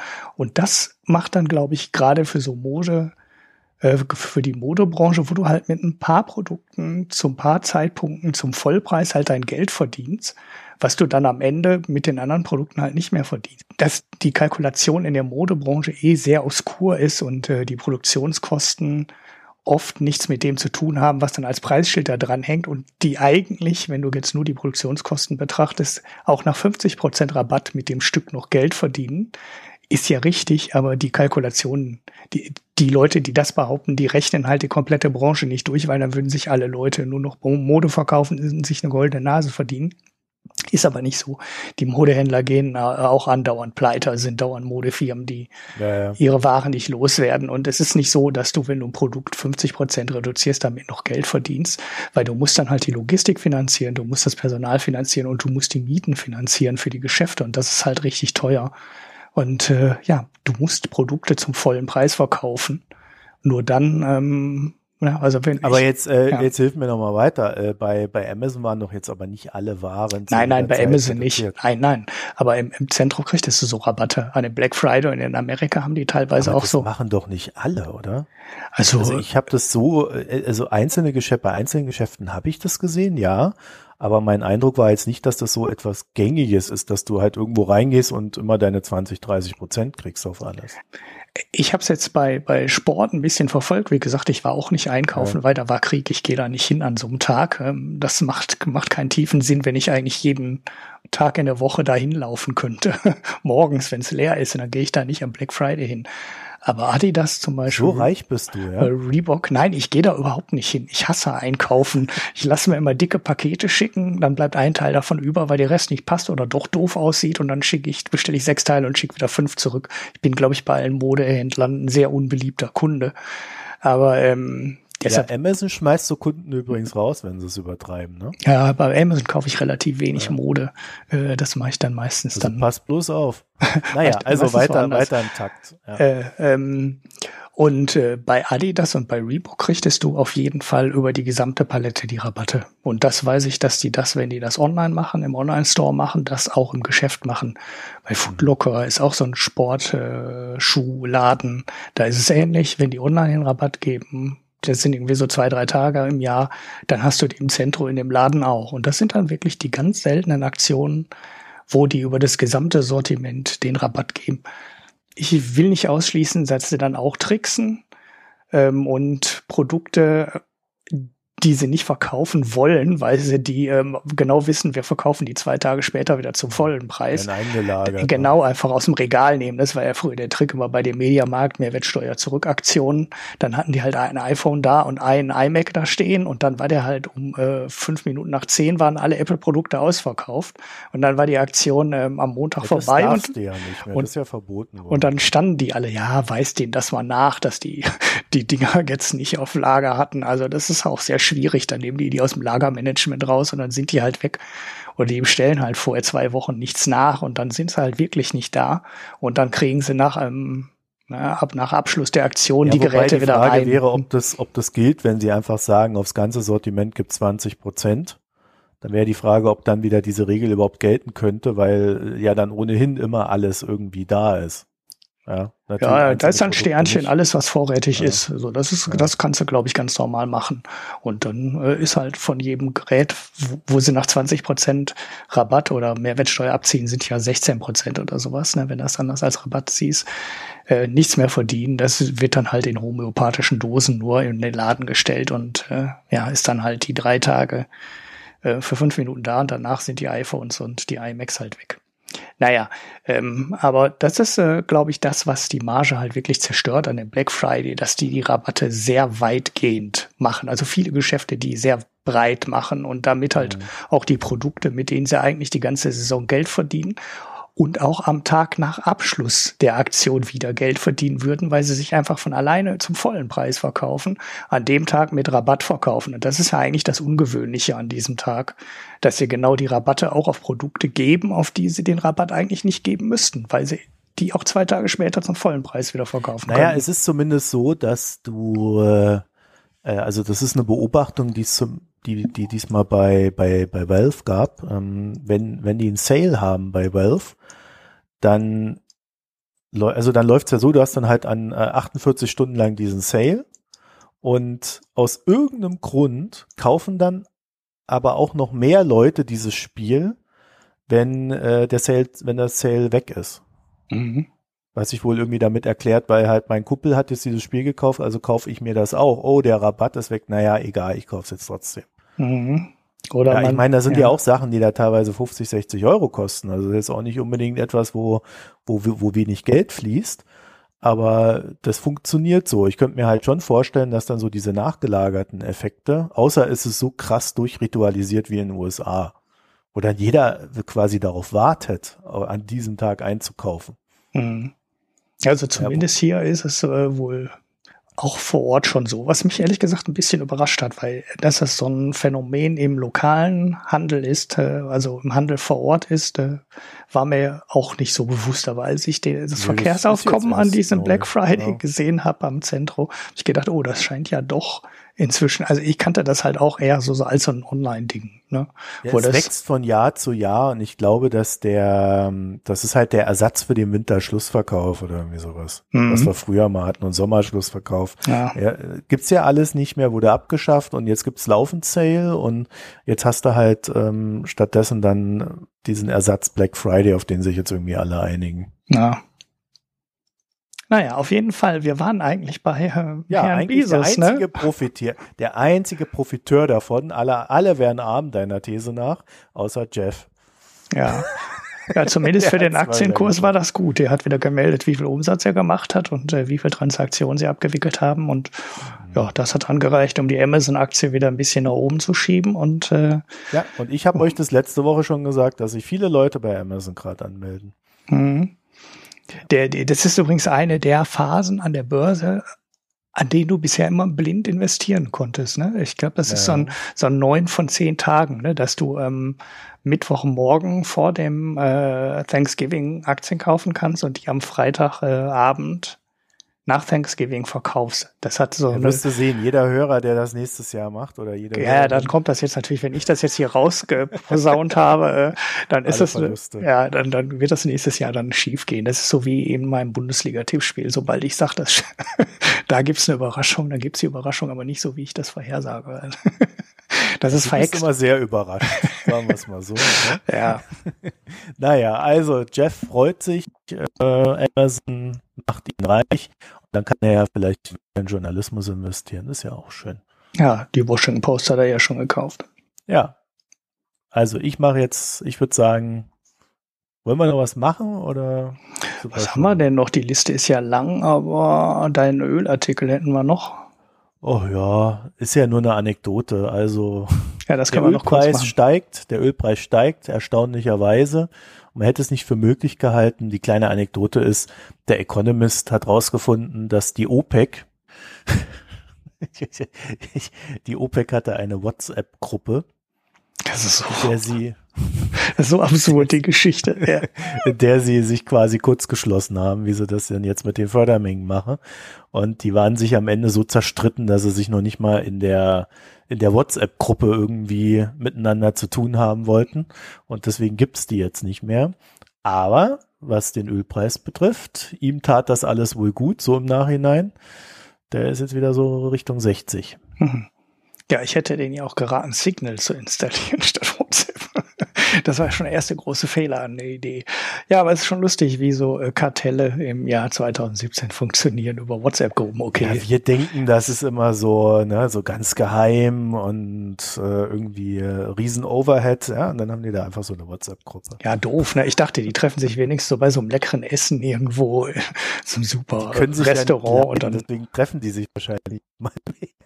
Und deshalb haben die nur so eine blöde WhatsApp-Gruppe. Ja, da kann ich ja selber, dann brauche ich auch nicht Mitglied werden in so einem Kartell, ja, das ist ja doof. Nicht mal, nicht mal mehr die, aber immerhin, äh, sie haben jetzt halbwegs den Ölpreis im Griff und der ist jetzt auf ein Zwei-Jahres-Hoch. Mhm.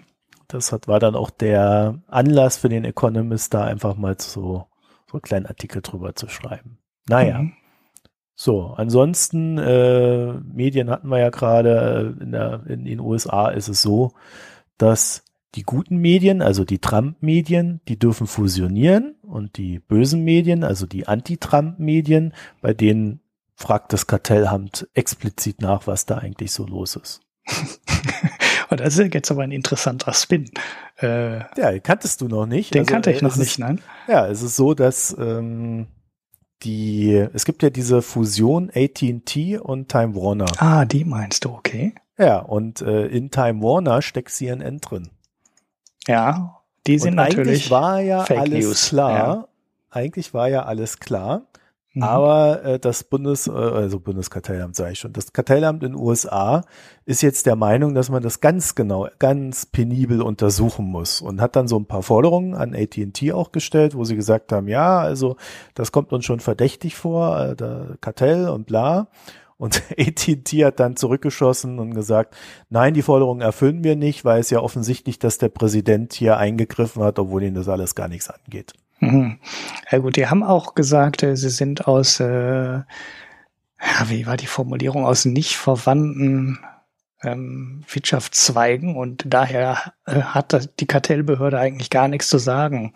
Das war, glaube ich, so die äh, Hauptargumentationslinie ähm, für den Merger, also von ja, den ja. beiden Jetzt Parteien. Nehmen Trump als Hebel um das Kartellamt. Also wir wissen nicht, wie valide das ist, was das Kartellamt vorbringt. Ja, man kann da nur spekulieren. Aber äh, es ist halt auffällig, dass das jetzt so auftaucht, dieses Problem. Mhm. Ja, die, diese Nachricht hatte ich gar nicht auf dem Schirm. Ich hatte nur die beiden Nachrichten. Was hattest du denn auf dem Schirm? Mit der FCC. Das, das ist ja die ähm, Rundfunkaufsichtsbehörde. Die Regeln, glaube ich, die sind, glaube ich, für diese ganze Netzneutralitätsgeschichte im Internet auch zuständig. Die Ach, ja, ja, die ja auch ähm, wieder kippen soll, die Trump ja auch wieder kippen soll, die Obama ja nach riesenlangen Diskussionen irgendwann eingeführt hat, die jetzt auch wieder kippen soll. Ähm, die regulieren aber auch den Medienbereich etwas weitergehender. Zum Beispiel gibt es eine sehr alte Regelung, 42 Jahre alt, die verhindert, ähm, dass du in einem lokalen Markt gleichzeitig eine Zeitung und einen TV-Sender besitzen darfst. Also ich habe jetzt gesagt, es gibt die Regelung. Ähm, ich hätte sagen müssen, es gab die Regelung, weil die ist jetzt halt gekippt worden. Und dazu passend kam dann ähm, die zweite Meldung, dass äh, Meredith, das ist äh, ein relativ großer lokaler ähm, ein großer Betreiber, also so ein Konglomerat von lokalen, ich glaube überwiegend Radiosender. Ich glaube TV-Sender haben die gar nicht. Das wird so oder haben die auch TV-Sender? Das wird auf jeden Fall so beschrieben als Fox News ähm, auf lokaler Ebene. Mhm. Und äh, dieser Laden hat jetzt ähm, das äh, sehr renommierte Time Magazine und den gesamten Verlag gekauft. Äh, wird den jetzt wahrscheinlich filetieren und ein paar Sachen behalten. Hochinteressant daran ist, äh, dass das Meredith Media, die Meredith, äh, die alte Firma eigentlich viel kleiner ist als Time. Und ähm, im Hintergrund ein äh, Investor Geld zuschießt und das äh, sind die ähm, als ultrakonservativ bekannten Reichbrüder, die auch als große Trump-Unterstützer äh, und, und Unterstützer. Was, Reich? Nicht ja. Koch? Koch, Entschuldigung, ähm, Reich, äh, anders, Kochbrüder, äh, die auch. Ja, die Kochbrüder, ja, nee, ja, ja, also stopp mal, die Kochbrüder sind aber keine Trump-Unterstützer gewesen, die wollten ihn sogar verhindern am Anfang. Ja, ja, am Anfang, aber ähm, dann sind sie. Haben dann halt mitgemacht, als es nicht mehr anders ging. Genau, als ja bei den Republikanern die anderen halt ausgeschieden sind, die ja. ihnen noch lieber gewesen wären. Und ja, das ist, ähm, das passt jetzt. Ja gut, aber ist das eine, ist das eine große News? Also äh, ein, ein konservativer Investor finanziert ein konservatives äh, Medienimperium? Ja, ähm, ich finde es im Zusammenhang, fand ich das halt eine mhm. News, mhm. weil äh, da bisher über Regulierung Grenzen eingezogen waren. Du konntest, mhm. du durftest halt nicht in allen Medienbereichen, in allen lokalen Märkten ähm, so einen, so einen Zusammenschluss haben. Also, dass hier ein Radiosender gehört, ein Fernsehsender gehört und eine Zeitung gehört. Und das gehört alles den gleichen ähm, konservativen Investoren, muss man ja so sagen. Wir, wir haben ja in Amerika auch im, ähm, in den nationalen Fernsehmarken schon so ein konservatives Übergewicht mit äh, Fox, das äh, so bestimmte Teile der Bevölkerung quasi alleine bespielt. Und wenn du dann sagst, der Radiosender gehört jetzt auch äh, in das gleiche Konstrukt rein und der lokale Fernsehsender gehört in das Konstrukt rein und die Zeitung kommt möglicherweise auch noch in das Konstrukt rein, droht da wirklich so eine komplette Zuspitzung auf ganz ja, wenige Meinungsbilder. Bilder. Ja, aber die haben wir ja schon in dem Sinne, dass halt die Konservativen haben ihr Mediensystem und die Demokraten haben ihr Mediensystem.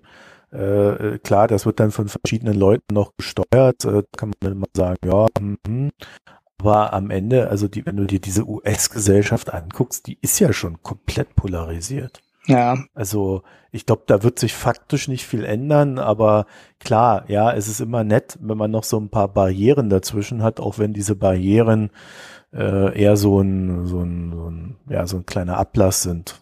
Ne? Ja, aber also wenn du jetzt, anguckst, äh, wenn du dir Meredith anguckst und du, du guckst der Murdoch an, dann äh, sind das zwar offiziell zwei unterschiedliche Besitzer, aber die politische Linie, die die vorgeben, dürfte schon relativ ähnlich sein. Da hast du schon recht. Also so wahnsinnig viel wird sich da jetzt wahrscheinlich auch nicht durchändern. Aber jetzt kannst du dir, wenn du wolltest, das Konstrukt halt auch komplett sparen. Vielleicht ist Murdoch auch deshalb nicht in die lokalen Medien gegangen. Vielleicht interessiert ihn das aber auch einfach nicht. Das kann man jetzt nicht beurteilen. Theoretisch wäre jetzt aber auch denkbar, dass er sich halt diesen Laden dann kauft und dann hat er halt den konservativen äh, nationalen TV-Sender und er hat die lokalen Stationen dann auch noch alle dazu. Gut finde ich es nicht. Also ähm, hm. Ob es jetzt viel schlimmer wird als vorher, muss man abwarten. Aber es ist schon auch schon ein bisschen komisch, dass so Regulierungen weggenommen wurden, weil so komplett sinnlos waren die ja dann auch nicht. Ja, ja. Würde ich dir zustimmen. Ja, also das ist jetzt auch nicht so, ne? Ich, die Welt geht jetzt unter, aber ähm, ist so ein Punkt, den man durchaus mal beobachten kann, wie weit sich da äh, so ein möglicher mögliches Monopol rausbildet. Medien lieben ja sowas, ne? Das ist übrigens auch der Grund, warum das im Endeffekt abgeschafft wurde. Ne? Die FCC sagt halt, äh, es ist alles nicht mehr so wichtige Medien, weil wir haben ja heute das Internet. Ne, und deshalb müssen wir das alles nicht mehr, deshalb müssen wir das alles nicht mehr so streng ähm, regulieren wie früher, weil das wächst sowieso alles zusammen und diese Trennung in TV und diese Trennung in Print und so, das brauchen wir alles nicht mehr, äh, weil es Außer ist ja bei AT&T und Time Warner, da ist es ganz wichtig, dass wir da mal wirklich hingucken. Ja. Genau, da muss man dann ganz genau hingucken, sobald da CNN und so Fake News Sender drin stecken. Ja, ja. Also die die Entwicklung in Kombination macht mir ja dann schon eher Angst. Mhm. Ja. Also da, das ist eine, eine ungute Mischung. Naja, ich würde sagen, wir kommen dann, jetzt haben wir ja wirklich fast alles hier, hier einmal durchgenudelt, was wir so an, an, an News äh, uns aufgeschrieben hatten. Ich würde sagen, wir, wir, wir kommen mal zum Gesellschaftsteil, ja, oder? Ja, wird Zeit, ja. Die armen Hörerinnen. Wobei der kurz ausfällt heute. ja, ich, ich kann ja, ähm, also eigentlich habe ich ja keinen Pick, aber äh, ich, ich lese gerade ein Büchlein. Ja, von Tolstoi, Auferstehung. Mhm. Okay, das kenne ja. ich nicht. Ja, einfach mal lesen. Schönes Buch. Ja, Tolstoi kann man. Ich will ja noch am Lesen. Tolstoi, kann man, kann man ja eh gut lesen. lesen. Mhm. Ja, der, der, der liest sich auch recht. Der, der schreibt, er hat zwar viel geschrieben, aber ähm, äh, es liest sich recht leicht. Ja, also du musst da nicht groß dich durchquälen. Also ich manche Texte muss man sich ja durchquälen. Außerdem, äh, wenn ich das noch sagen darf, ich habe am, als ich jetzt hier im Zug saß, äh, nach Oldenburg gefahren bin, habe ich, habe ich Kant gelesen. Mhm. Der Typ ist ja so ein Rassist. Ich habe den Tweet dazu gelesen. Was für ein rassistisches Arschloch. also Frauen konnte der auch nicht leiden. Ja, Gut, das ist ein bisschen so, äh, wenn du 100 oder 200 Jahre, wann war den Kant? Ich kann den zeitlich niemals so ein, oder aber ja, halt klar, so kann man ja immer ne? sagen, ne? Ja, früher war das halt so, aber der Typ war total intelligent und hat tolle Sachen geschrieben. Ja, da stehen dann so Sachen wie, ja, Aber es ist ja völlig klar, der, der war von Kopf bis Fuß schwarz, also kann er nur dummes Zeug geschwätzt haben. Ja. ist, äh, ja. Hallo? Ja, also, nee, absolut äh, schwer erträglich. Ja, es gibt bestimmt Leute, die mögen das. Ja, unsere Freunde von der AfD lesen bestimmt gerne Kant. Mhm, aber genau, für ja. mich war das nichts. Naja. Aber also kein, kein, kein Pick in dem Sinne meinerseits, aber äh, ja, den Tolstoi, die Auferstehung, ist ein schönes Büchlein. Das beschäftigt sich so, so, ähm, also Setting ist, dass äh, so ein Halotri auf äh, eine, eine Dame trifft, äh, die er früher mal äh, aus einem Anfall von Lust heraus geschwängert hat, äh, in die er aber auch noch viel früher verliebt war und die trifft er jetzt im Gerichtssaal wieder, er als ähm, Geschworener und sie als äh, ähm, Angeklagte und ihr wird äh, und, und sie ist im Bordell gelandet. Oh. Ja. Ja. Ja, das ist so das Grundsetting und dann werden halt so diese ganzen moralischen und ethischen Fragen innerhalb der russischen Gesellschaft einmal so durchgenudelt. Mhm. Ja. Okay. Ähm, Aber du hast bestimmt etwas, was ja, ich habe einen Podcast. Podcast. Ich habe mal wieder so einen Podcast. Ich dachte eigentlich, wir machen heute dieses Gesundheitsthema auch noch, aber das hast du ganz vergessen, weil ich das nicht in die Shownotes gepackt habe oder in die Sendungsplanung gepackt habe. Das sollte irgendwas mit, äh, mit dem Gesundheitssystem und Sparen über Twitter rausgeschrieben oder hast du Ist auch shit egal. Ähm, dazu habe ich auf jeden Fall einen einen ganz interessanten Pick. Also Freakonomics hatte ich ja schon mal gepickt, garantiert. Weil den Podcast höre ich ja eigentlich schon so lange und den müsst ihr ja nicht ganz am Anfang der Picks schon mal irgendwann erwähnt haben. Da gab es vor zwei, drei Wochen eine Folge, die ganz interessant war, die sich äh, mit Krankenschwestern und dem Gesundheitssystem beschäftigen. Ging es dann vor allem um die USA. Der Aspekt ist jetzt in dem Podcast jetzt nicht so ganz so spannend, weil das dann doch schon ganz schön anders organisiert ist in den USA als in Deutschland. Es gibt nämlich Bundesstaaten, da dürfen Krankenschwestern, also ähm, examinierte Krankenschwestern, zumindest teilweise Medikamente verschreiben und übernehmen die Funktion, die ein Hausarzt in Deutschland übernimmt. Das war mir so gar nicht so bewusst. Es gibt auch wieder andere Bundesstaaten, da ist das anders organisiert. Da arbeitet die ähm, Nurse dann unter Aufsicht eines Hausarztes. Ähm, also dann darf ein Hausarzt darf vier Krankenschwestern beurteilen, aber die machen dann die Hausbesuche, die machen dann teilweise die Untersuchungen, die setzen die Spritzen und so weiter ähm, und dürfen auch Medikamente verschreiben und alles Mögliche machen. Das machen die dann aber auch ambulant und in allen komischen Kombinationen. Das äh, war mir neu, das wusste ich so gar nicht, aber ist gar nicht der interessante Aspekt. Interessant ist, dass da eine Studie erwähnt wird aus Dänemark. In Dänemark wurde mal irgendwann die Elternzeit eingeführt. Das heißt, du, bekamst in Dänemark äh, 24 Monate Elternzeit, 70 Prozent Lohnfortzahlung und das haben die eingeführt. Äh, vor allem Frauen haben die Option wahrgenommen. Und in der Folge hatten die einen richtigen Schock im Gesundheitssystem, weil die zu wenig Mitarbeiter hatten. Das heißt, es fielen von einem auf den anderen Tag, äh, also nicht von einem auf den anderen Tag, das zieht sich natürlich dann über Wochen, aber sie hatten dann einen extremen Mangel an Krankenschwestern im Gesundheitssystem. Also es sind ja immer so Situationen, die Ökonomen lieben zum Untersuchen. Ne? Also so ein Schock. Ja. So, es ändert sich relativ ähm, zeitnah kontrolliert ein Faktor. Und das war jetzt in dem Fall die Anzahl der Krankenschwestern, die halt innerhalb von Monaten deutlich zurückging, weil die Krankenschwestern alle Elternzeit gezogen haben. Ja. Und dann hatte Dänemark noch einen ganz anderen Vorteil. Die Gesundheitsdaten sind sehr gut erfasst. Das heißt, du kommst äh, relativ gut an die ganzen Daten, was Krankheiten angeht, was Behandlung im Krankenhaus angeht, die Behandlungszeit angeht. Und äh, sehr wichtig, und das ist wohl einer entscheidenden, so ein entscheidendes Kriterium, was man im Gesundheitssystem ähm, gerne nimmt, um die Behandlungsgüte zu beurteilen, wie viele Leute kommen wieder zurück Ne, also die, äh, die, die Idee ist, die Behandlung ist gut, wenn der sich nicht mehr wieder blicken lässt im Krankenhaus. Die Behandlung war schlecht, wenn der wiederkommt. Und äh, das haben die dann in Dänemark untersucht und darüber ähm, Sachen abgeleitet, was der Mangel an Schwestern für Auswirkungen hat. Also welche Kosten der produziert, welche zusätzlichen Krankenhausaufenthaltszeiten das produziert und auch äh, wie viele Todesfälle das zusätzlich produziert. Und das ist echt äh, eine ganz interessante Studie, die ich mir dann ähm, bei Bedarf ähm, nochmal, äh, ja, äh, wie soll ich sagen, ähm, nochmal anschauen würde.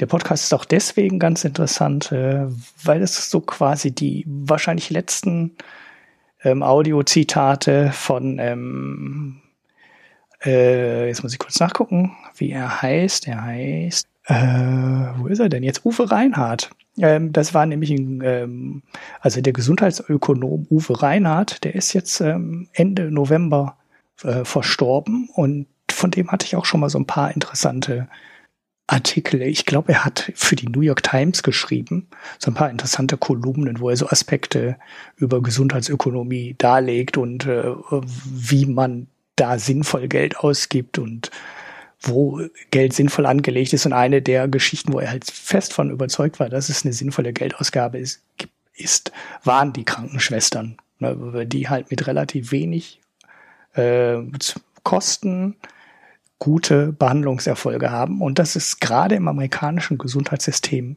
sehr unüblich, weil das amerikanische Gesundheitssystem extrem teuer ist und die Lebenserwartung der Amerikaner gar nicht so hoch ist, wie sie eigentlich bei der Menge Geld, die sie in das Gesundheitssystem reinwerfen, sein sollte. Mhm. Und das ist, äh, ja, das ist äh, schöner Podcast und äh, ja, Uwe Reinhardt äh, mit seinen letzten ähm, Audiozitaten. Ja. Gut. Klingt interessant. Vielleicht höre ich mir das im Zug an. Ja, genau. Das ist eine Dreiviertelstunde, sind die Freakonomics-Dinger immer oder eine Stunde. Äh, geht, geht noch ganz gut. Gott, so lange Podcasts. Ja, Wer schlimm, ne, weiß ich auch nicht. Ey. und kein Gesellschaftsteil, nix äh, hinten dran. ja, ja, und äh, beim Bier äh, muss ich muss ich gestehen, also ich äh, äh ich habe mir ein Bier gekauft und zwar Lamsbräu Weihnachtsbier. Aha. Weißt du, ich war im Biomarkt. Das ist Bio, ne? gesehen, ne? Ja, ja. Weihnachtsbier und dann habe ich gedacht, ha, endlich lenzt einer noch mal Weihnachtsbier. Ja, nicht Winterbier oder so, wie man das heutzutage macht. Oh, Empörung, AfD-Empörung. Oh. aber, aber ähm, ja, ich habe es vergessen zu trinken. ich stand da so im Kühlschrank und ich habe dann irgendwie, äh, irgendwie, irgendwie ist es mir entfallen. Mhm. Und ja, dann musste ich zum Zug. Ja, ja, ja, gut. Ich habe auch kein Bier. Also ich habe zwar Bier getrunken, oh. aber, aber nichts äh, Berichtenswertes. Also das hatte ich alles. Ja, das alles, ist was der Moment, in dem unsere Hörerinnen jetzt denken, ah, die Armen, den wollte ich doch schon immer mal ein Bier schenken. ja, oder ein Appleboy. Ein Appleboy?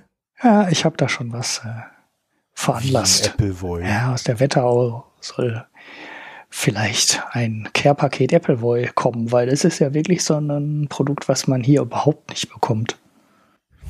Ich habe noch nie einen guten Appleboy getrunken. Und ich habe mal eine Zeit lang in der Gegend gewohnt. Aha, okay. Ja, ich, ich lasse mich überraschen. Also ich bin vor allem gespannt, wie anders das schmeckt als Cidre, weil Cidre. Ich glaube, ganz Hessen stöhnt jetzt auf. Cidre ist ja in der, in der Bretagne ähm, an jeder Straßenecke zu nee, bekommen mir ist tatsächlich noch kein guter untergekommen. Mhm. Also war irgendwie alles so.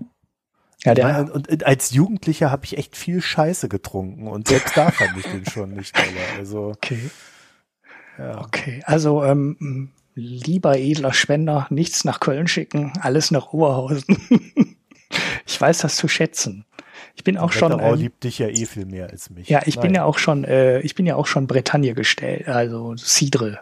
Ähm, erprobt.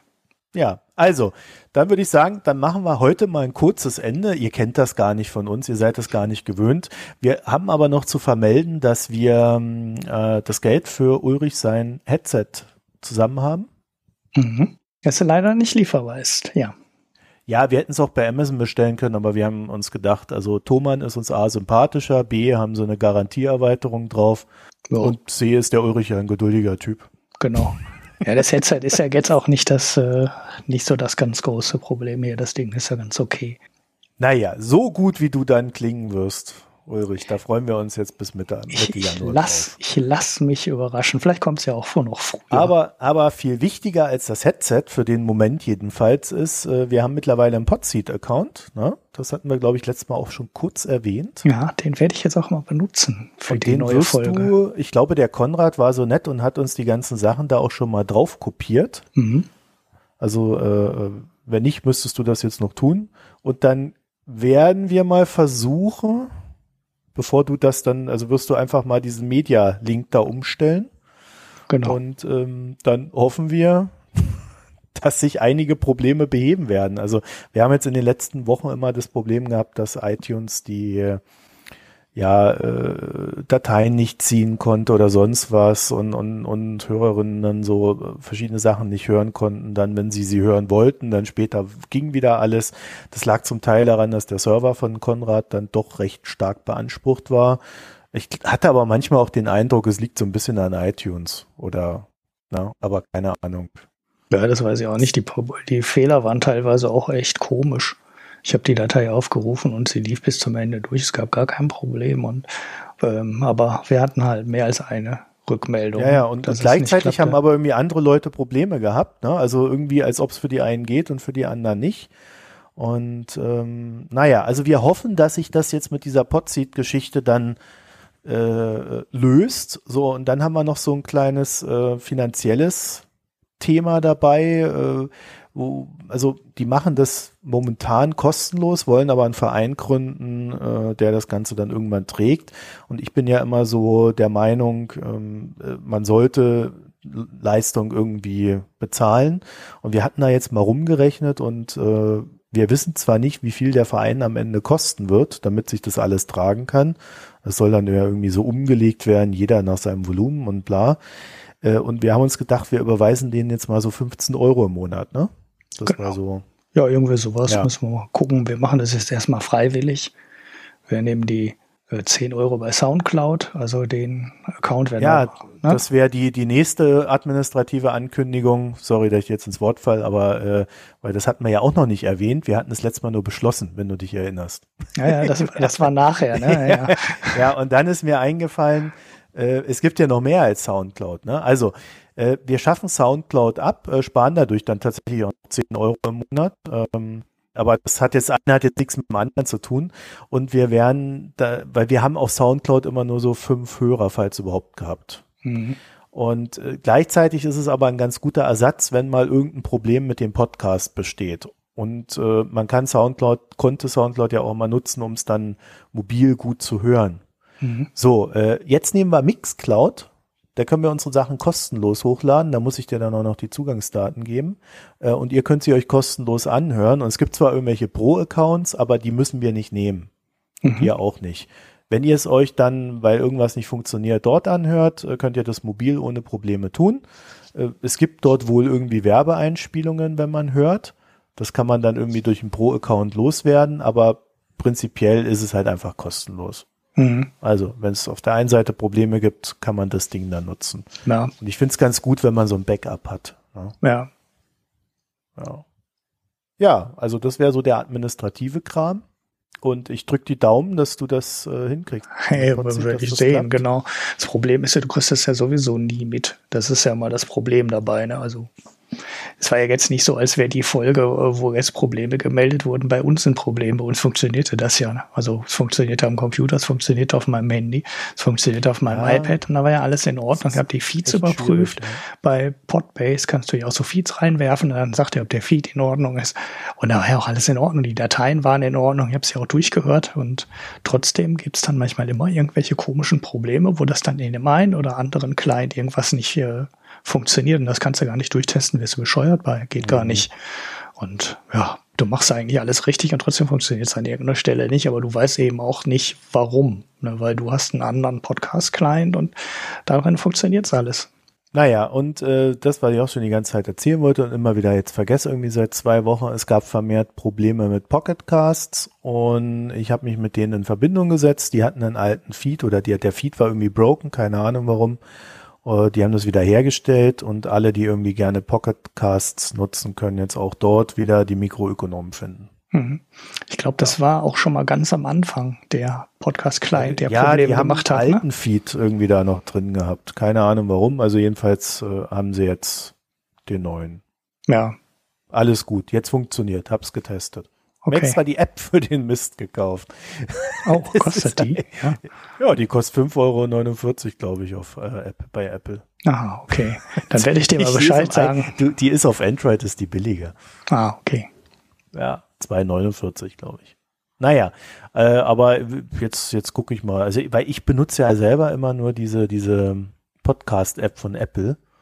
Mhm. Und ich, ich mache ja nichts weiter aus, als zuhören. Ich brauche da nicht irgendwie vorspringen oder so, sondern ich höre dann halt immer von A bis B runter und mache sonst nichts. Aber scheinbar bin ich ein recht untypischer Podcast-Hörer. Ja, ich, ich benutze Overcast. Für gibt's halt auch nur für iOS. Ne? Das kann ich auch echt empfehlen. Kostet auch nichts, wenn du nicht willst wird halt Werbung eingeblendet unten und ist dann kostenlos. Und er hat äh, zwei schöne Features. Voice Boost, das ist so ein Equalizer, der die Sprache hervorhebt, ne? also den Frequenzbereich für Sprache. Und das zweite Feature ist so ein Pausenlöscher. Du kannst du dann, ähm, der erkennt automatisch die Stellen, ähm, ja, ähm, die Pause stellen und überspringt die einfach. Also wenn wir zu lange nachdenken.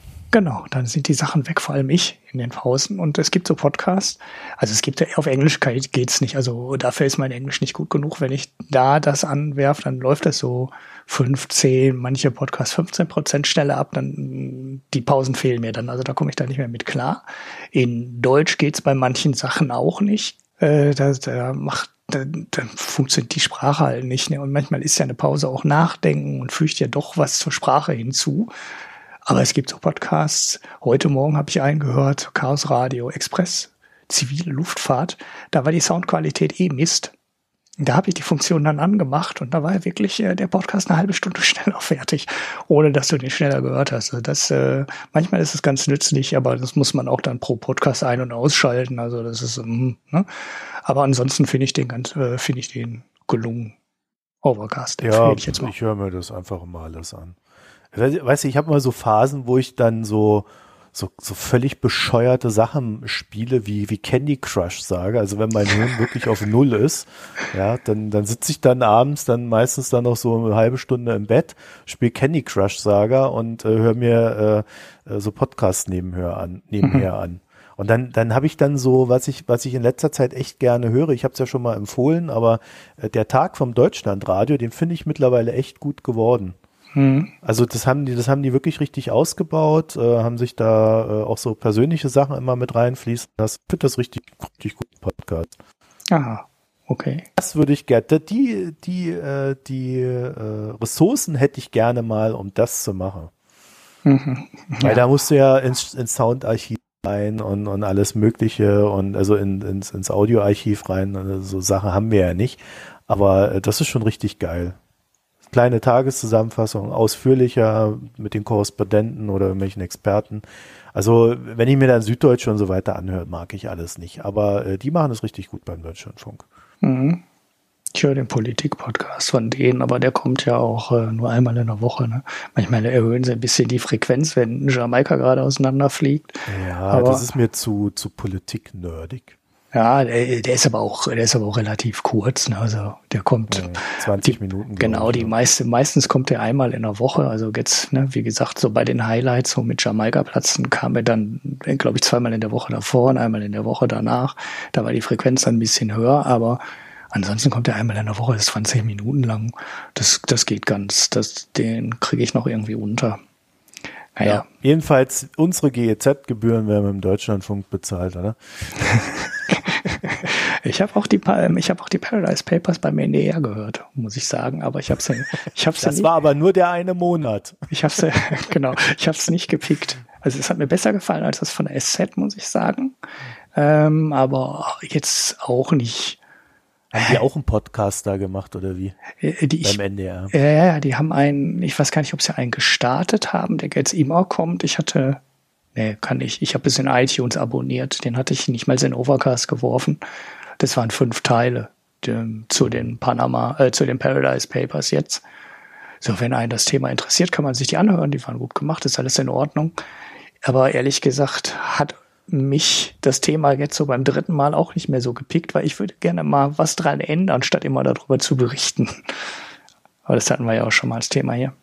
Ja, ich finde ja, es ist kein gutes Zeichen, wenn man, also für, die denken sich ja jedes Mal ein Wort für ihre Papers aus, ne? Und mhm. ich glaube, es ist kein gutes Zeichen, wenn man ständig Paradise und Panama verwechselt. Dann ist irgendwas schiefgelaufen in der ja. Wortfindung. Ja. Ja, ja weil, wahrscheinlich, weil es mit P anfängt oder so, keine Ahnung, aber. Tolle ähm, Alliteration, immer gern ja. genommen, funkt inter, funktioniert international, auch wichtig. Also da fängt der Fehler wahrscheinlich schon an, mhm. bei, bei, der Benennung. Naja, okay, also jetzt haben wir uns wieder verquatscht. Siehst du, am Ende, wir kriegen es einfach nicht. Die. Leute müssen einschlafen, ja. muss immer dran denken. Heb deine Stimme nicht mehr zu viel, Marco. Unsere Hörer wollen einschlafen. Na, ich will jetzt eigentlich Schluss machen. Ich will, ich will Schluss machen. Gebt uns Sterne. ja, Sterne. Gebt uns Sterne auf iTunes und dann lassen wir euch in Ruhe und ihr könnt wieder weiter schlafen. Ihr dürft auch mal Außerdem wieder. vielen Dank, vielen Dank für die Spenden und nein, wir werden nicht anfangen, eure Namen vorzulesen. Das habe ich in der zweiten Folge, glaube ich, erklärt, warum nicht. Ja, wir, wir haben übrigens auch ähm, glaube ich, bei den letzten beiden Sendungen mehr Spenden bekommen als Kommentare. Das ist irgendwie auch ein sehr schräges Verhältnis. Ja, ger gerne weitermachen, ja. Also, ja, also ihr braucht äh, wenn, gar nichts mehr kommentiere, ist, genau. Wenn das der Deal ist, dass ihr nur noch spendet und nicht mehr redet, äh, dann, dann soll das so sein. Aber nein, wir haben wirklich äh, viele Spenden bekommen. Dafür möchten wir uns wirklich recht herzlich bedanken.